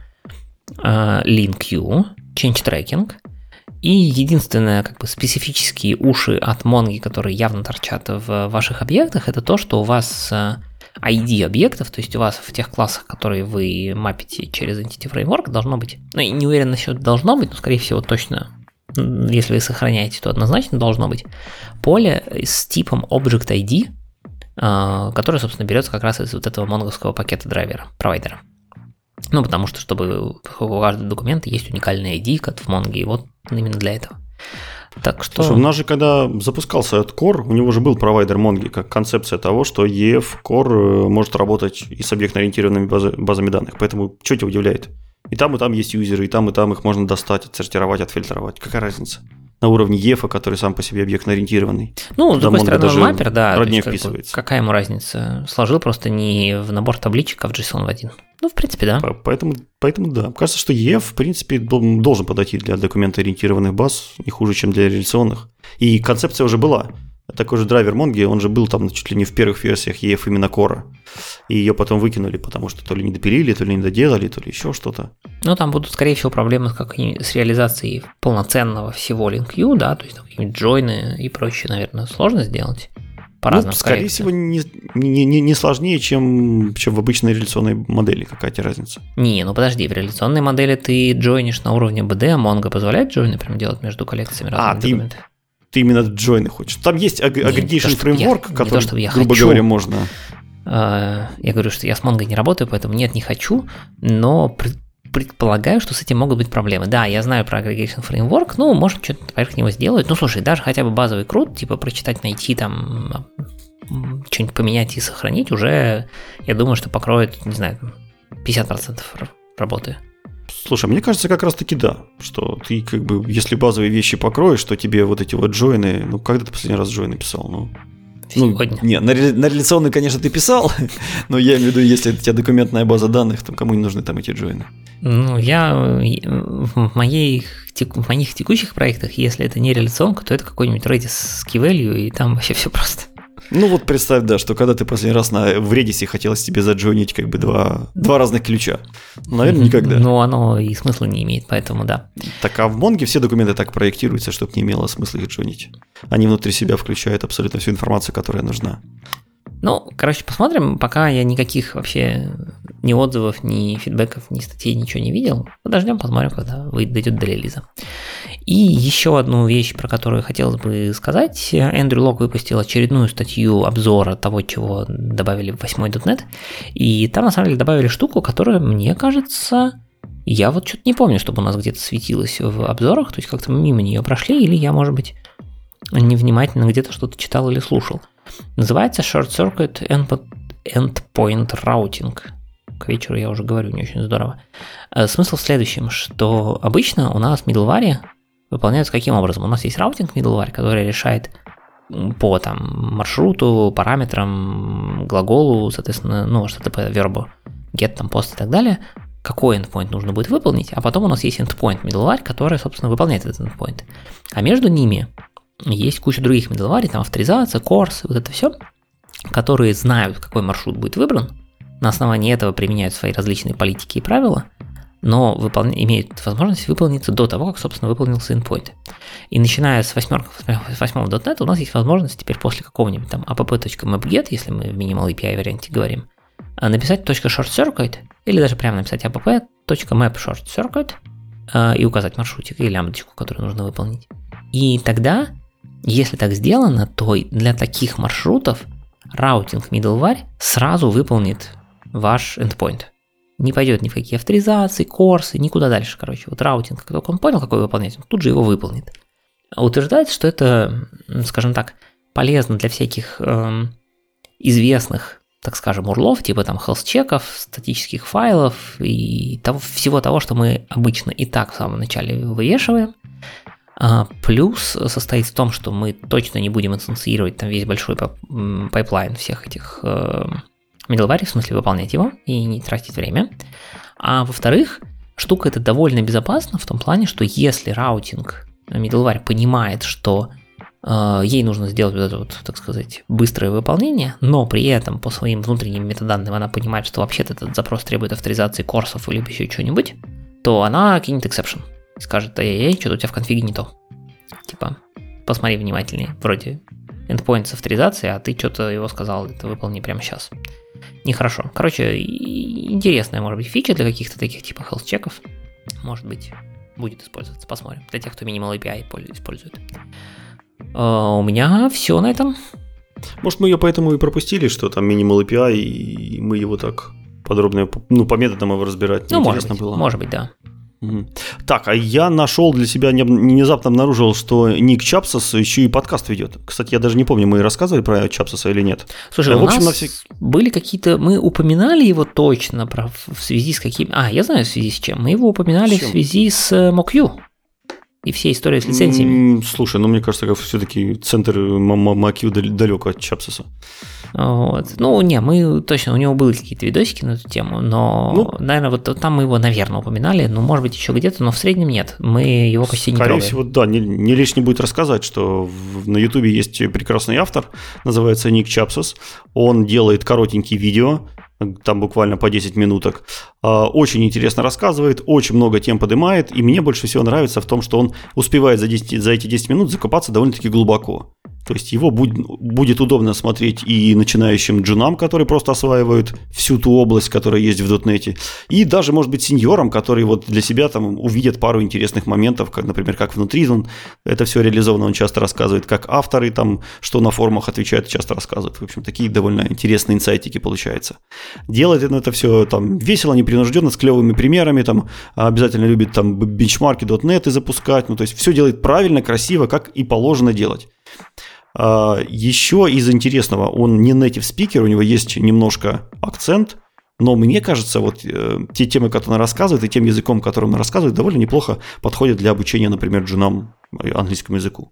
Если вам нужно просто практиковать слух и практиковать понимание, то вот такие 10-минутные видео должны зайти вот как такие уроки плюс полезная практика по C-Sharp вообще замечательно. Но разговор сейчас не про его видосики, хотя на видосики все прекрасны, зайдите и обязательно посмотрите. Наверняка найдете какие-нибудь темы, которые вас заинтересуют. Я тут недавно узнал, что он нам конкуренцию решил сделать. Видишь, ему не дает э, покоя наша слава и всемирная популярность, поэтому у нас новый конкурент. Он завел себе подкаст – и в подкаст пришли прям сразу сходу, так спинка в дверь. Мэтт Торгисон, Стивен Тауп, Дэвид Фаулер, Дэмиан Эдвардс. В общем, такие огромные пупки. Там пару YouTube звезд он еще пригласил. А болтают они не чисто, не, ну, не только о технических темах, там и о жизни болтают, и о конференциях болтают, и о, тех, естественно, технологиях, о C-Sharp. Старается он все-таки держать э, планку на IT, но в основном многое там воды, конечно, льется. Интересные люди, интересные ведущие, хорошие темы поднимаются, поэтому обратите внимание, может быть, подкаст для вас будет полезен. Ну, а может быть и наш подкаст чем-то вам полезен. И из полезного мы сегодня посмотрели на восьмой релиз Кандидат 2. А, посмотрели, что старый Newton JSON все еще подходит и вполне им можно пользоваться, а не бежать на новомодный System Text JSON. Посмотрели, как улучшился перформанс в ASP.NET Core 8 и почему подумали над тем, а, что же нам делать при отсутствии дискриминат юнионов в C-Sharp и чем их можно было бы заменить. Э, Visual Studio 17.8 Preview 3 совершенно проходной релиз, мне кажется, можно вообще не трогать пока.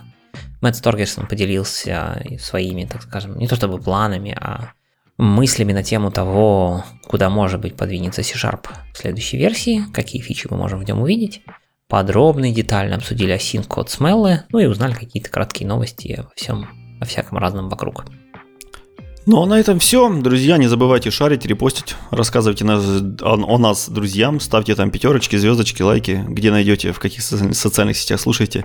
А, присылайте комментарии, может какие-то статьи интересные найдете, может какие-то анализаторы наконец хорошие вы знаете об асинхронности, которые репродюсят абсолютно все ошибки, которые только возможно. А, в общем, пишите и пишите нам больше и чаще. Мы все будем учитывать и вашу информацию будем тоже распространять и доносить окружающим. Э, давай прощаться. Всем до свидания, всем до новых встреч. Да, всем, всем пока. пока. 81 выпуск получился, вероятно, длинным, я думаю, но надеюсь, что все еще полезным. Это потому, что давно не виделись. Да, будем. Ну, мы всегда стараемся выходить примерно одинаково и регулярно, но получается как получается. Так что ждите следующих выпусков и всем пока. Пока.